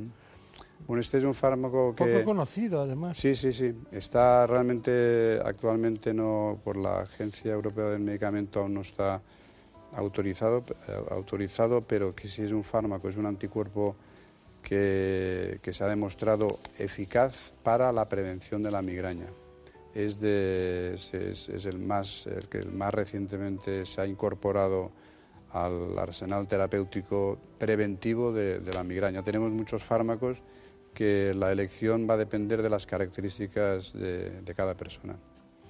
Está bien. Hay un asunto que también es importante en su especialidad, que es la epilepsia o epilepsia, como queramos. Javier Saz eh, ha hecho un, un reportaje con el doctor Gil Nagel y queríamos que lo viéramos y luego lo comentamos esto ya. ¿Le parece bien? Muy bien. Es un ingreso en una habitación preparada para ello, en la cual hay una serie de cámaras de vídeo que van a apuntar al paciente constantemente. El paciente eh, debe, se puede mover con cierta libertad, no es una prueba cruenta ni restrictiva y están conectados mediante electrodos pegados sobre el cuero cabelludo a un sistema que recoge toda la señal bioeléctrica del cerebro, la procesa y nos permite analizarla de muchas maneras y cuantas veces sea necesario, de una manera que además correlaciona en el tiempo con los movimientos y cambios que se experimenten registrados en el vídeo, así que tenemos una perfecta correlación entre el síntoma y las manifestaciones eléctricas cerebrales. Estas descargas muy llamativas con un poco de propagación a electrodos que están cercanos, mientras que en el resto del cerebro explorado con los electrodos profundos no se produce activación. La monitorización video EG es lo que nos va a permitir en muchos casos confirmar la epilepsia, porque aquí vamos a poder simultáneamente ver el episodio en sí y la actividad eléctrica cerebral característica de una crisis epiléptica.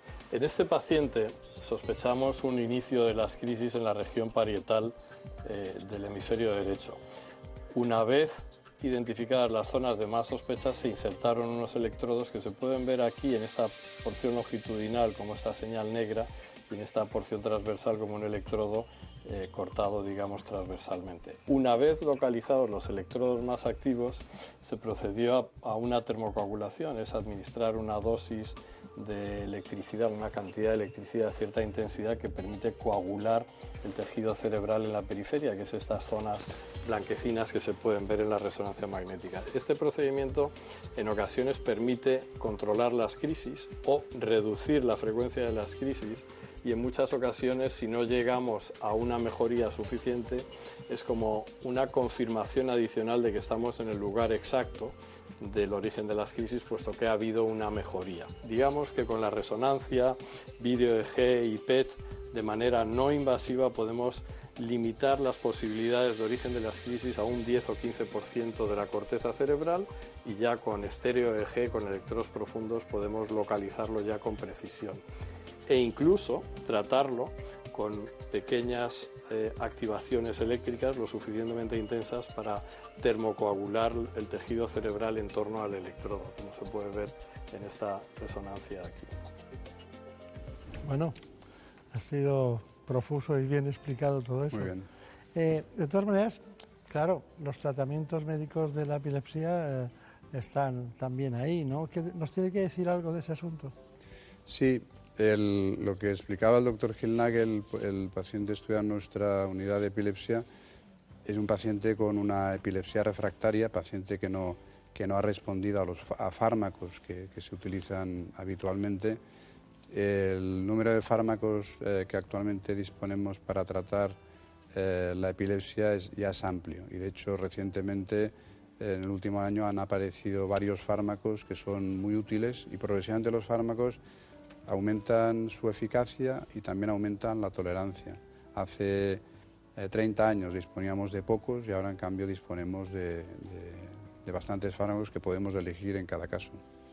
¿Y del embarazo en relación con los fármacos nos puede decir algo? Sí, también la importancia que tiene el, que, el que una mujer que está embarazada y ya se conocía que era epiléptica eh, y seguía un tratamiento, hay que tomar precauciones de cara al, embarazo que, que, pueda, que pueda iniciar.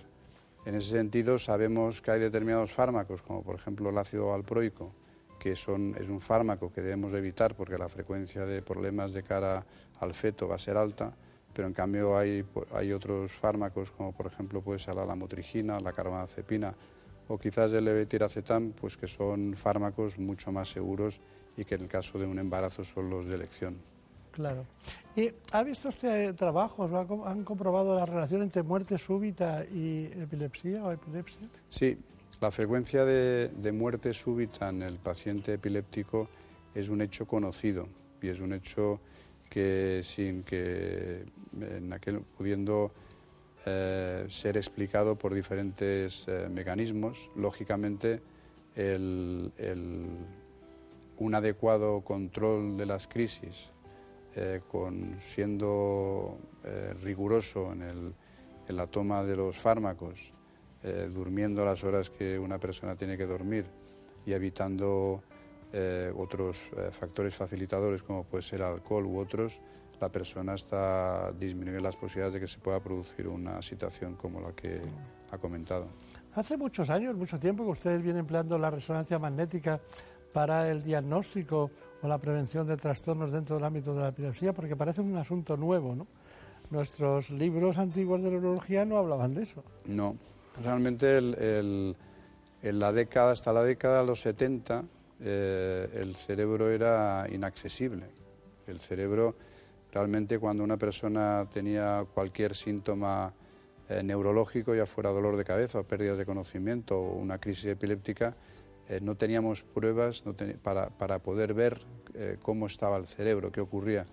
En la década de los 70 fue cuando se, inventó el escáner, se empezó a utilizar el escáner, es una técnica radiológica, y fue en la década de los 80 cuando se inventó la resonancia y a partir de entonces es cuando nosotros pudimos podíamos ver el cerebro, el cerebro de, las personas y ver eh, cuál podía ser la enfermedad que podía motivar los síntomas que presentaba. Indudablemente eh, la neuroimagen, o sea, la imagen aplicada a la, a la neurología, ha supuesto un cambio radical en las neurociencias, de tal forma que ahora en este momento podemos diagnosticar rápidamente y con mucha precisión muchas enfermedades que hace unas décadas era imposible.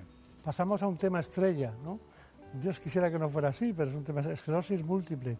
Eh, ¿Cómo podríamos matizarla en varios puntos? ¿Qué podría decirnos?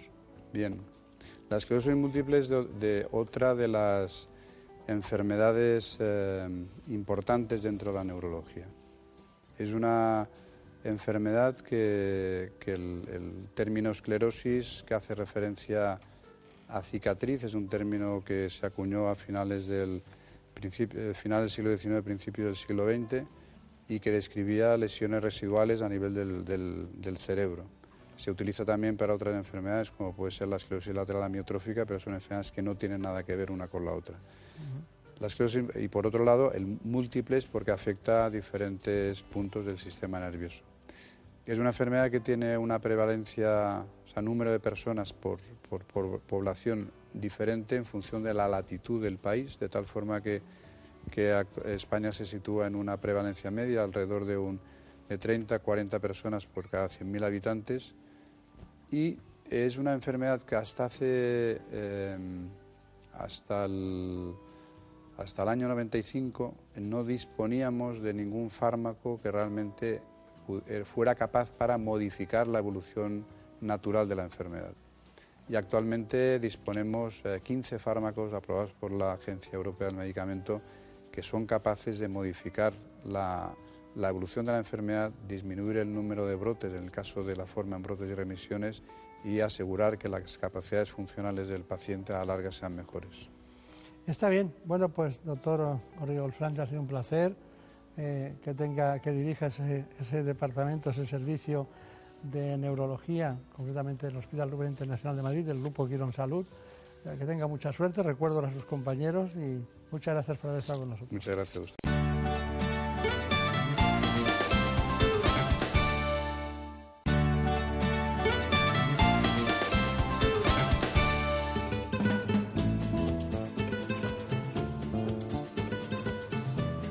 Llegado el momento de conocer lo que publican nuestros compañeros de La Razón en ese suplemento de A tu Salud. Saludos desde La Razón. Esta semana, en el suplemento A tu Salud, desgranamos el problema de la epidemia de sarampión que asola Europa. En el viejo continente los casos se han multiplicado por tres y en España por cuatro. La culpable es la moda de los movimientos antivacunas. Y en el área de alimentación abordamos el mito del pan, su consumo se ha desplomado en España en los últimos cinco años debido a la mala fama de que engorda, pero los expertos lo desmienten y recomiendan optar por la variedad integral. En nuestra sección 10 preguntas, la doctora Pilar Llamas y el doctor Raúl Córdoba explican cómo mejora el tratamiento de las leucemias y linfomas cuando se abordan en unidades multidisciplinares. Por otro lado, recogemos que el cribado de la hepatitis C en España resulta coste eficaz en todos los grupos de pacientes. Y también entrevistamos a Isabel Rubio, cirujana oncológica de la Clínica Universidad de Navarra, quien nos adelanta los resultados de un estudio que confirma que es posible reducir el número de cirugías en pacientes con cáncer de mama agresivo. Y en la contra, José Becerra nos desmiente que el colágeno de las cremas logre traspasar la epidermis y cuestiona su uso. El catedrático de biología celular habla también del futuro del uso de las células madre en la medicina estética. Estos son solo algunos de los contenidos. Encontrarán más información en las páginas del suplemento a tu salud y durante toda la semana en nuestra web www.larazón.es. Sin más, que pasen una feliz semana.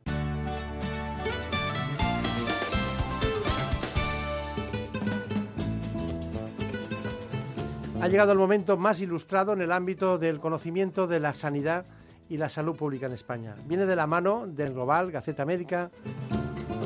Si quieren ustedes estar bien de salud y además saber lo que pasa en el ámbito sanitario, tiene la palabra, se la damos en este instante, Santiago de Quiroga. Comenzamos con el repaso de la actualidad sanitaria. El Global nos cuenta que la farmacia pone la mesa para dar respuestas fiables ante la dictadura de lo healthy que el Consejo General de Colegios de Farmacéuticos contó en una jornada nacional de alimentación con los ingredientes necesarios para demostrar que la nutrición no es exclusividad de nadie. Pero el consejero de Sanidad aragonés, el señor Celaya, dijo que hay multitud de dietas que se ponen de moda y vosotros, en referencia a los farmacéuticos, sois los que tenéis que dar un juicio real a la hora de la verdad. La verdad es que está muy bien dicho, dicho sea de paso. Seguimos con el global. Nos cuenta que Sanidad ya tiene aval para avanzar en el cribado de la hepatitis C. ¿Y cuál es ese aval? Pues dos estudios que revelan que el coste de la iniciativa de cribar para detectar personas con hepatitis C está muy por debajo del umbral de la, del umbral de la eficiencia usado en España. En palabras del coordinador de Alianza para la Erradicación de, de las Hepatitis Víricas en España, el doctor Javier García Samaniego, si no hay retrasos, Esta situación del cribado, de poner en marcha el cribado, situará verdaderamente en la recta final para acabar con la hepatitis C en nuestro país, dice, en un escenario de cuatro años. Muy buenas noticias para una infección eh, que tiene consecuencias eh, de mortalidad extraordinarias. Nos vamos a Gaceta Médica. Gaceta Médica nos cuenta, en alusión al Congreso de eh, la Asociación Española para el Estudio del Hígado, que el cumplimiento de los objetivos de la Organización Mundial de la Salud pasan por implantar ya el cribado, dicho cribado. El Global nos cuenta por su parte que la revolución de la medicina genómica aplicada también a las enfermedades cardiovasculares es una realidad, asentada en la práctica clínica, aunque presenta importantes retos regulatorios y científicos. Sobre la mesa está, nos cuenta eh, Gaceta Médica, la necesidad de promover una investigación en red la colaboración público-privada y la puesta en marcha de una estrategia nacional para trasladar los avances científicos que se están produciendo pues al campo asistencial en condiciones de equidad. Nos vamos a Gaceta Médica, que nos cuenta que las nuevas políticas de empleo deben ir en paralelo al debate de la financiación. Y es que el Global destaca que la ministra Montserrat anuncia que el próximo interterritorial de marzo abordará la financiación autonómica tema tremendamente importante como todos ustedes saben. Y nos despedimos con una noticia sobre la disfagia, y es que la dificultad para tragar adecuadamente llega a afectar a una de cada 17 personas a lo largo de su vida. Por tanto, hay que abordarlo. En Estados Unidos, una de cada 25 personas sufre en la actualidad algún problema de deglución y la causa más común de este problema son las enfermedades neurológicas como el ictus o las demencias. Así que ya saben, sean felices y disfruten del fin de semana. Hasta la semana que viene. En buenas manos.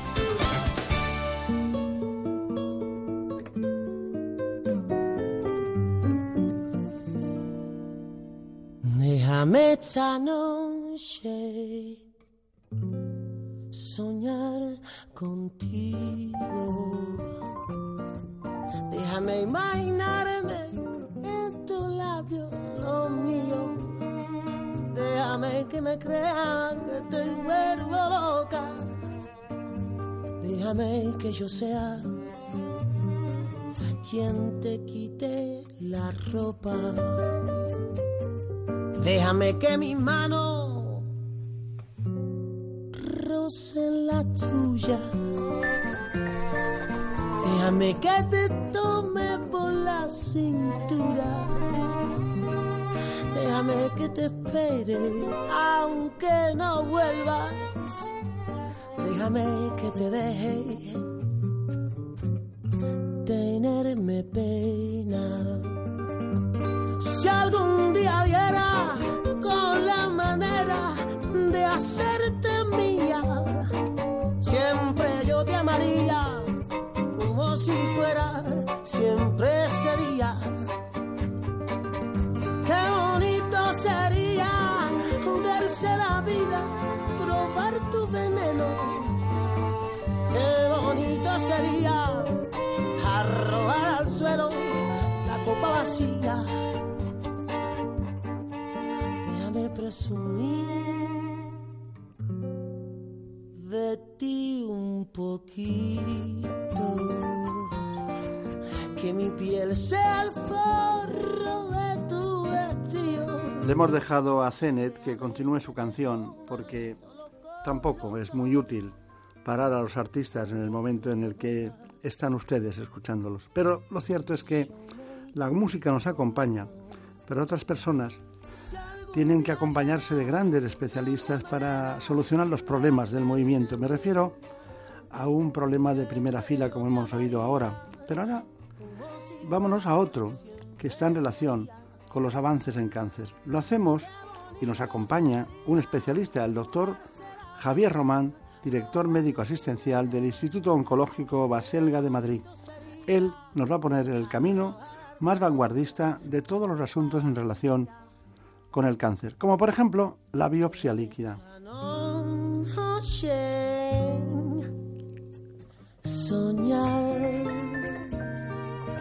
Soñar, contigo.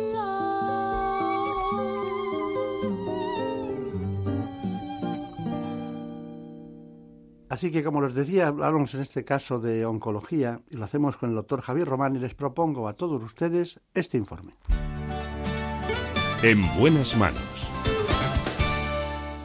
La oncología de precisión permite tener una fotografía completa de la evolución del tumor y de su comportamiento. Se basa en el diagnóstico preciso de las características moleculares y genéticas del tumor para diseñar un tratamiento personalizado que ataque con precisión las peculiaridades del tumor. El objetivo de este tratamiento es que sea más eficaz y con menos efectos secundarios no deseados. Además, tiene múltiples beneficios ser más eficaces en términos de tasa de, pacientes que se benefician, ser más eh, económicos en tasas de pacientes que no se intoxican por el medicamento innecesariamente y tres, ahorrar dinero en enfermos que no se van a beneficiar. A diferencia de la oncología tradicional, donde los tratamientos convencionales atacaban a todas las células, en la oncología de precisión se persigue atacar selectivamente a las células tumorales para evitar así dañar a las células que no están afectadas. Y es que gracias a los tratamientos personalizados aumentan las posibilidades para diagnosticar y tratar el cáncer. Estamos en plena transformación de los conceptos básicos de la oncología. Ustedes percibirán que si se fijan, antes hablábamos siempre de los problemas cardiovasculares. Hoy está mucho más de moda, y está de moda porque es una necesidad de la sociedad, entrar en los temas de la oncología, porque es la oncología y las innovaciones del ámbito de la oncología lo que nos lleva de cabeza para poder tratarles a todos ustedes, porque uno de cada tres, lo siento mucho decirle, va a tener un cáncer a lo largo de su vida. Y he dicho uno de cada tres, uno mira a su alrededor y dice, bueno, ¿quién va a ser? La estadística no es así. La estadística es varia, puede haber 20 y 19 que no lo tengan, pero al final a la hora de sumar es uno de cada tres. Bueno, doctor Román, ¿dónde nació usted? Yo en Guadalajara, España. Yo siempre digo lo de España. es que aquí también hay otra importante. Bueno, sobre todo eh, en Guadalajara hay un, hospital muy interesante que con muy, buenos especialistas está muy cerca de Madrid. Hay muchos que viven aquí, pero les gustaría trabajar en Madrid, o sea, hay esa corriente de doble flujo. Bueno, eh, mm, dígame, a mí me gustaría saber, se ha, utilizado la palabra Baselga y se ha hablado del Ruber Internacional eh, del Grupo Quirón Salud y se ha hablado de que usted está trabajando como director en esa unidad en Madrid. ¿Cómo, cómo se conjuga todo eso? Bueno, eh, el Grupo Quirón Salud, como sabes, es eh, el grupo privado hospitalario más importante de España en este momento y el Instituto Oncológico Baselga, que lo fundó el profesor Baselga en Barcelona hace ya unos años, es posiblemente el grupo privado de atención a los pacientes oncológicos pues, más importante de España. Y en este momento hay un acuerdo entre estas dos eh, organizaciones para que el Instituto Oncológico Baselga eh, gestione la oncología en el Hospital Quirón de Barcelona, en el Hospital Ruber Internacional y en el complejo Ruber Juan Bravo de Madrid. Por lo tanto, digamos que eh, participamos conjuntamente en la atención de los pacientes oncológicos en Barcelona y Madrid. ¿Y logran ustedes tener directivas y tratamientos comunes o protocolos de trabajo o ensayos clínicos iguales? Sí, realmente la oncología es una, es una disciplina fuertemente protocolizada a pesar de que los avances son incesantes. Mm. Y realmente eh, yo creo que en los grupos eh, en los que se trata de hacer una, oncología de excelencia, eh, las reglas de juego son claras y las normas para aplicar también. En el ranking del grupo hablan del doctor Baselga y a veces me preguntan por el doctor Tabernero, en otras ocasiones me preguntan por el doctor Cortés y últimamente por usted, ¿no? ¿Es ese un poco el ranking que tienen o es por la mm, distribución? Yo desde luego me salgo del ranking porque hemos hablado de, los galácticos, ¿no? Y por lo tanto, no, yo jugaría, jugaría en otra liga, ¿no? Efectivamente, el doctor Baselga, el doctor Tabernero y el doctor Cortés son los máximos impulsores de nuestro grupo, eh, son líderes de opinión a nivel internacional, son grandes investigadores y grandes clínicos y son realmente el alma mater de nuestro grupo. O sea, usted juega en la Liga de la Humildad, ellos juegan en la Liga en otra liga, pero... Porque... todos somos humildes, todos eh, intentamos añadir valor al proyecto que es sumamente interesante. ¿Y por qué es diferente el instituto? ¿Qué es lo diferente? Bueno, yo creo que lo que caracteriza a nuestro grupo es que podemos aplicar los grandes avances de la investigación, porque muchos de esos avances vienen impulsados por estas personas de las que hemos hablado y somos capaces de trasladarlos en, tiempo real a nuestros pacientes, eh, eso sí, eh, intentando que la asistencia sanitaria sea de alta calidad en definitiva nuestro centro son los pacientes. Son los pacientes porque en definitiva son los que finalmente debemos beneficiar con los grandes avances, pero sin perder en absoluto un criterio humanista a la hora de tratarles. Claro. Eh, em, yo he dicho que se hablaba más del cáncer, pero la pregunta sería, parece eh, mucho más frecuente el cáncer. Eh, ¿Se habla más porque es más frecuente? ¿Se habla más porque estamos investigando más? ¿Por qué es así? Bueno, es cierto que eh, el cáncer es más frecuente, pero eso tiene explicación. Es decir, eh, es más frecuente, es una enfermedad eh, seria, aparentemente, en algunos casos sí, en otros no, en cualquier caso amenazante para muchas personas y por lo tanto preocupante.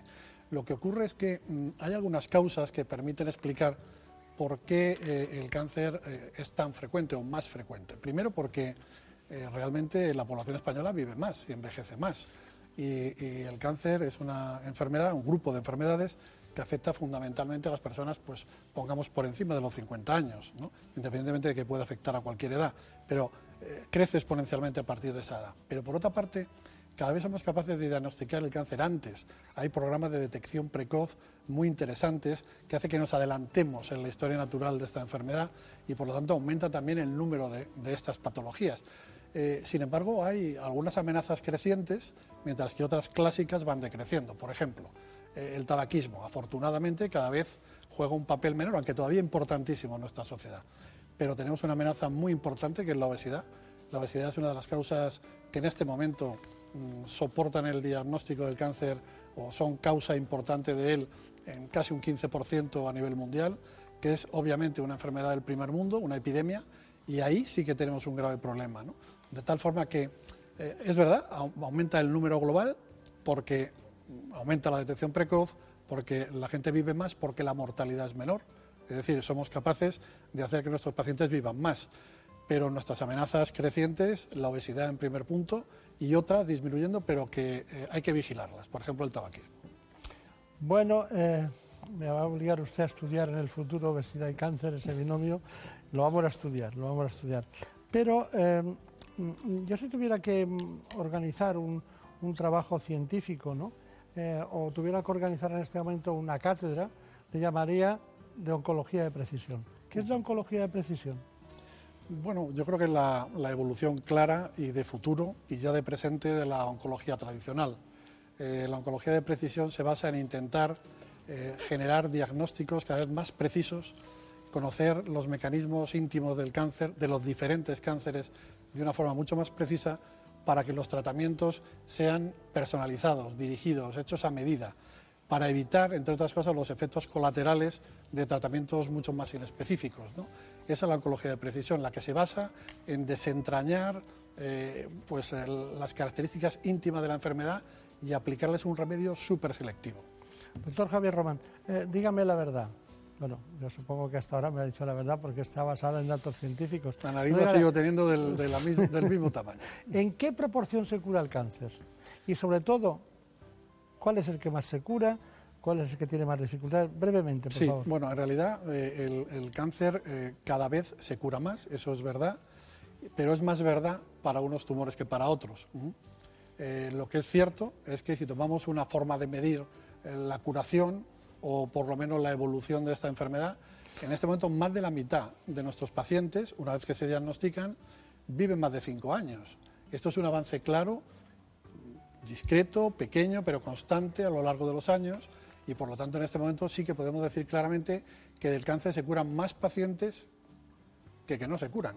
Eso ya claramente es un avance. Es verdad que algunas patologías, como el cáncer de mama o el cáncer de colon o los linfomas, eh, son mucho más vulnerables a nuestros nuevos tratamientos, son mm, más sensibles también a hacer un diagnóstico más precoz, a prevenirlos, pero globalmente es verdad, el cáncer se cura más. ¿Y cuál es el, diríamos, la oveja negra? Hombre, yo creo que sigue siendo la oveja negra eh, a nivel de mortalidad del cáncer de pulmón, eh, clarísimamente relacionado con el tabaco, también con la contaminación ambiental, y también con algunas sustancias en el ámbito profesional, pero por encima de todo el tabaco y es nuestro gran killer. Es, es, eh, Yo creía que iba a decir el de páncreas, pero bueno. Mire, el problema es que el cáncer de páncreas es un tumor mucho menos frecuente. E, efectivamente, es un tumor mucho más difícil de tratar, a pesar de que también hay nuevas terapias, pero efectivamente en volumen, afectando poblacionalmente a más gente, sin duda el cáncer de pulmón y el cáncer colorectal van a la cabeza de nuestras pesadillas. Está bien. Bueno, nosotros hemos trabajado lo de la oncología de precisión, ¿eh? que no sé por qué llamamos ahora la oncología de precisión, porque ¿qué pasa? Que no éramos precisos antes, éramos precisos en la medida en que podíamos eh, tener la precisión diagnóstica, pero es que ahora somos precisos en la medida en que tenemos terapéuticas que van directamente a, puntos determinados donde se le puede hacer daño real al cáncer. Eso traducido estamos hablando de enzimas, de reacciones enzimáticas, de, mecanismos liberadores y transmisores de patología y por eso se habla de precisión. ¿no? Es verdad, o sea, la oncología... También pasaba con las escopetas. Se, se va haciendo más precisa porque antes teníamos una serie de fármacos que eh, dañaban a las células en general, de tal forma que, claro, hacían daño a las células del tumor, pero sin duda hacían daño también a muchas. Y eh, lo mismo ocurría con otras técnicas para tratar el cáncer, ¿no? Por ejemplo, la radioterapia, ¿no? Las antiguas bombas de cobalto eran muy poco selectivas, ¿no? En este momento, la alta tecnología en radioterapia permite prácticamente delinear el tumor y hacerle daño de una forma mucho más selectiva. Por lo tanto, eh, sí, aspiramos a ser precisos, pero sobre todo para, hacer daño a quien hay que hacérselo. Está bien, está bien. Bueno, vamos a ver eh, precisamente este informe que, bueno, con la presencia del doctor Javier Román, ya saben ustedes, del Grupo Quiero en Salud, Hospital Rubén Internacional de Madrid. Estamos hablando de oncología, estamos hablando de un instituto que es multidisciplinar, el Instituto Baselga, que tiene varios asentamientos, pero uno de ellos ahora mismo es estudiar este proceso. El doctor Javier Román, ya saben ustedes, trabaja como director médico asistencial. Eh, me ha hecho gracia la palabra asistencial, es decir, no es un director médico que no ve pacientes, sino que ve pacientes. ¿no? Por eso se ha puesto aquí asistencial. Es que tenemos otro director eh, médico científico en Madrid, que es el doctor Cortés, y que tiene una misión completamente diferente, muy importante, eh, puesto que él eh, es un gran impulsor de la, de la, investigación y un líder de opinión. Y esa es una faceta también muy importante en la oncología. Y que está más eh, metido en la parte de ensayos clínicos, de estudios, de trabajos. También es un magnífico clínico, pero independientemente de eso, es verdad que tiene una, una dedicación prioritaria a la investigación. Hace poco, hablando de este asunto, fue ESMO 2017. Eh, ¿Qué es ESMO 2017? Bueno, es el Congreso Europeo de la es el Congreso de la Sociedad Europea de Oncología Médica que se celebra una vez al año y que en esta ocasión se celebró en Madrid. Eh, asistimos 23.000 oncólogos de todo el mundo y es donde bueno, pues, eh, se presentan las principales novedades en el periodo anual entre congresos. Ahí estuvimos nosotros y bueno, nosotros también tenemos nuestra visión de cada cosa, no es lejana, es próxima, pero es la interpretación que hicimos. Cerca de 23.000 especialistas de más de 130 países se han dado cita en el Congreso de la Sociedad Europea de Oncología Médica celebrado en Madrid. Durante la presentación de ESMO 2017, los expertos hicieron un repaso del cáncer en cifras, que auguran un descenso de la incidencia a partir de 2025. A partir de esta fecha probablemente el número de tumores empezará a bajar lentamente. En gran parte eh, por las medidas de prevención y de screening, pero sobre todo también porque cada vez se van ah, incorporando más a las políticas de salud ah, y, a los hábitos cotidianos las normas del decálogo de prevención del cáncer. Eh, si tuviéramos en cuenta estas normas, estas 10 normas del decálogo de prevención del cáncer, podríamos evitar el 40% de los tumores que tenemos hoy en día un congreso en el que la oncología española ha tenido un gran protagonismo. El número de abstracts originales, es decir, estudios de investigación españoles que se presentan en este simposio, asciende nada menos que a 150. Y eh, en el ranking eh, de los 130 países que participan en esta reunión, España ocupa en número de presentaciones el segundo lugar. ESMO 2017 ha servido para abordar las últimas novedades en el diagnóstico y tratamiento en diversos tipos de cáncer. Cáncer de pulmón, melanoma, em, eh, cáncer renal y cáncer de vejiga urinaria y cáncer de mama son las áreas donde eh, realmente van a tener un impacto más en el día a día del tratamiento de los, eh, de los pacientes. Además, se han presentado los resultados de estudios que pueden cambiar la práctica clínica en varios tumores muy prevalentes. Se va a discutir en una plenaria pues la magnitud del beneficio de hacer tratamiento con inmunoterapia después de quimiorradio en cáncer de pulmón localmente avanzado, que desde un punto de vista teórico es un entorno potencialmente curativo, aunque la realidad es que solo un 25% hoy en día se cura. También se van a presentar resultados en un entorno potencialmente curativo en mama y en próstata, es decir, en tumores muy prevalentes y también en otros menos prevalentes, pero con, con una supervivencia estimada a 5 años muy baja, como el melanoma que también se han comentado. Avances en investigación que pueden mejorar los resultados de curación. Bueno, pues así fue, como usted perfectamente conoció a lo largo de esos días en los que estuvieron estudiando. Pero vamos al grano. Detección temprana del cáncer de recto y colon. ¿Qué decimos? Importantísima. Eh, cualquier persona normal por encima de los 50 años tiene que empezar ya a hacer detección precoz. Se puede hacer de muchas formas. Eh, básicamente la prueba reina es la colonoscopia, hay otras alternativas, pero yo lo que sugiero es que cualquier persona de 50 años para arriba, eh, digamos que le comunique a su médico eh, la necesidad, la conveniencia de que le ordene pruebas para la detección precoz y, por supuesto, por debajo de esa edad o por encima, cualquier persona que tenga un cambio en su hábito intestinal o tenga un sangrado rectal debe hacerlo, sin duda. Otro punto, detección precoz del cáncer de cuello uterino. ¿Qué hacemos? Bueno, el cáncer de cuello uterino, como sabes, es una enfermedad vírica, es una enfermedad de transmisión sexual y por lo tanto todas las mujeres, en cuanto empiezan a tener relaciones sexuales y en cualquier caso por encima de los 21 años, tienen que acudir a su ginecólogo. Él sabrá lo que tiene que hacer, pero fundamentalmente hay pruebas basadas en la detección del papilomavirus o pruebas de Papa pruebas que quieren ver si las células se han alterado por este virus y esto ha de hacerse repetidamente.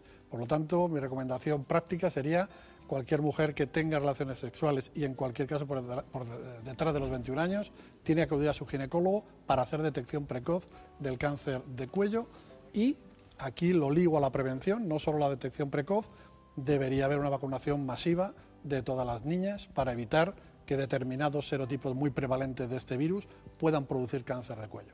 Está bien. ¿Qué hacemos con ya mujeres más maduras que el diagnóstico precoz del endometrio? Bueno, el carcinoma de endometrio efectivamente es una enfermedad que afecta sobre todo a mujeres a partir de los 50 años, ¿no? Por lo tanto, eh, es ahí donde también los ginecólogos... En sus... de maduras, no sé si me lo van a perdonar. Pero... Bueno, efectivamente, ha sido, un, er-, ha sido un error. Es un error porque eso de los 50 años ya no existe, ¿no? Ha sido un error. ¿eh? No hay mujeres maduras, hay mujeres toda la vida y luego al final un día pues dejan de estar. Pero... He, querido contraponerlo a adolescentes, ¿no? Pero efectivamente no, llevas razón. Eh, efectivamente, también el ginecólogo tiene un papel muy importante para hacer esta detección precoz y, sobre todo, eh, muy importante en familias afectadas por determinados síndromes, donde también, y como, como un elemento más del consejo genético, deben chequear su cáncer de endometrio potencial. ¿Qué me dice de la detección precoz del cáncer de pulmón?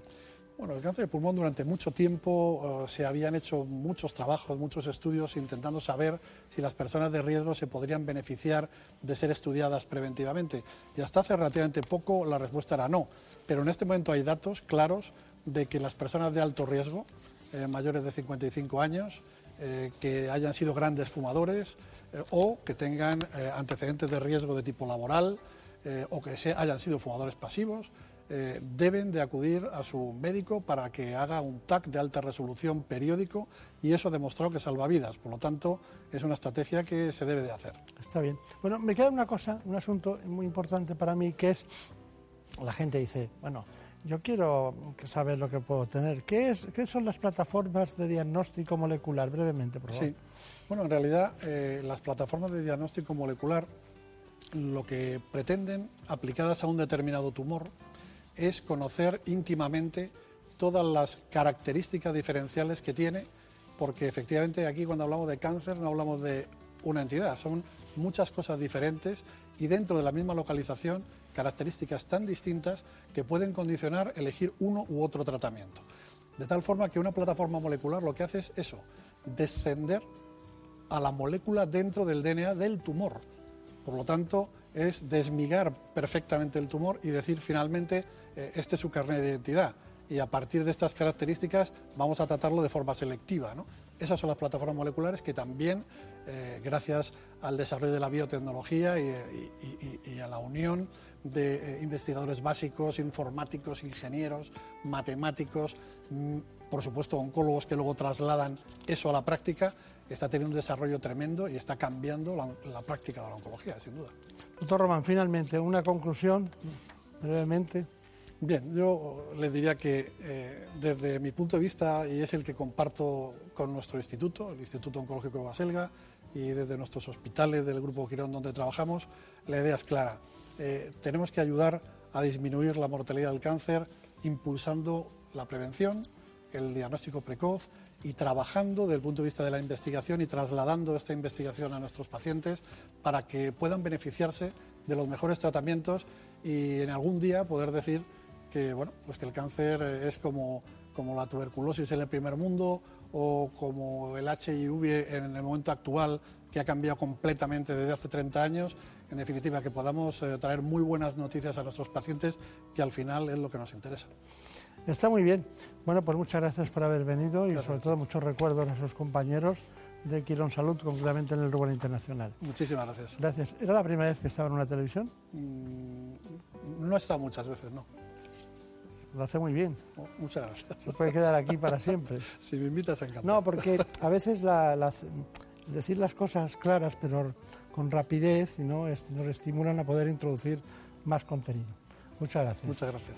A todos ustedes eh, les quería indicar algo, que no hemos abandonado la cirugía, ni la quimioterapia, ni la radioterapia, no hemos abandonado, pero estamos en otra era, en la era de la medicina y la oncología de precisión, que es un salto más en el que en estos programas en los últimos tiempos queremos avanzar conjuntamente con los especialistas para que ustedes tengan las últimas novedades, porque esto sí que es la gran esperanza en el tratamiento del cáncer.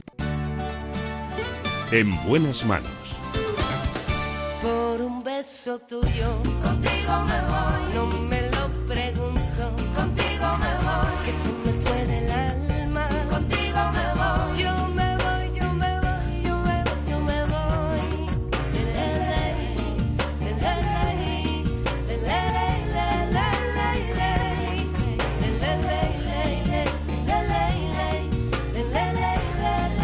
Están ustedes en Onda Cero. Esto es En Buenas Manos. Pero si quieren ustedes ver el programa de televisión ¿Qué me pasa, doctor? en la sexta, lo tienen muy fácil.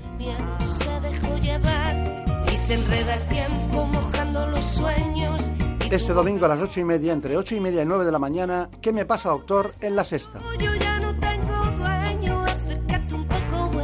Allí les espero y ahora les tengo que decir adiós de la mano de dos compañeros que me han hecho posible este espacio. En la producción Marta López Llorente.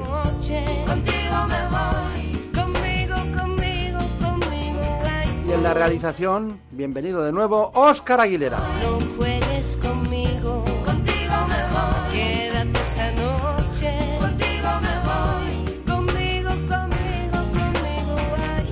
Aquí les espero, como siempre, la semana que viene. Por un beso tuyo, contigo me voy, no me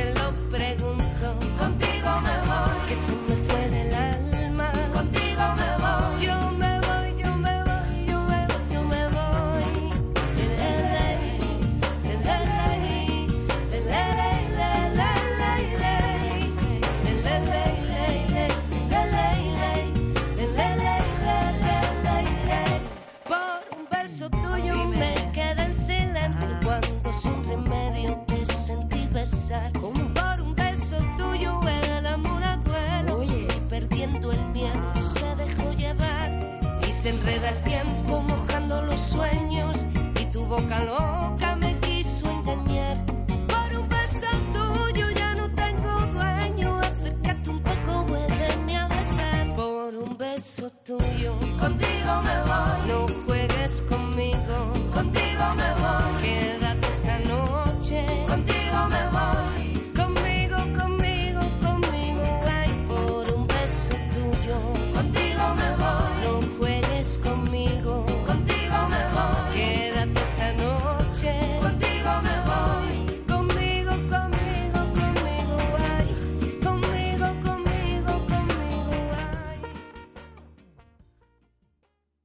La actualidad no para.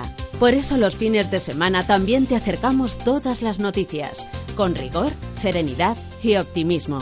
La actualidad con Juan Diego Guerrero. Porque sabemos que durante los días de descanso también les gusta estar informados. Por eso les contamos lo que está pasando ahí fuera. Noticias fin de semana. Sábados y domingos a las 7 de la mañana y a las 2 de la tarde. Te mereces esta radio. Onda Cero, tu radio.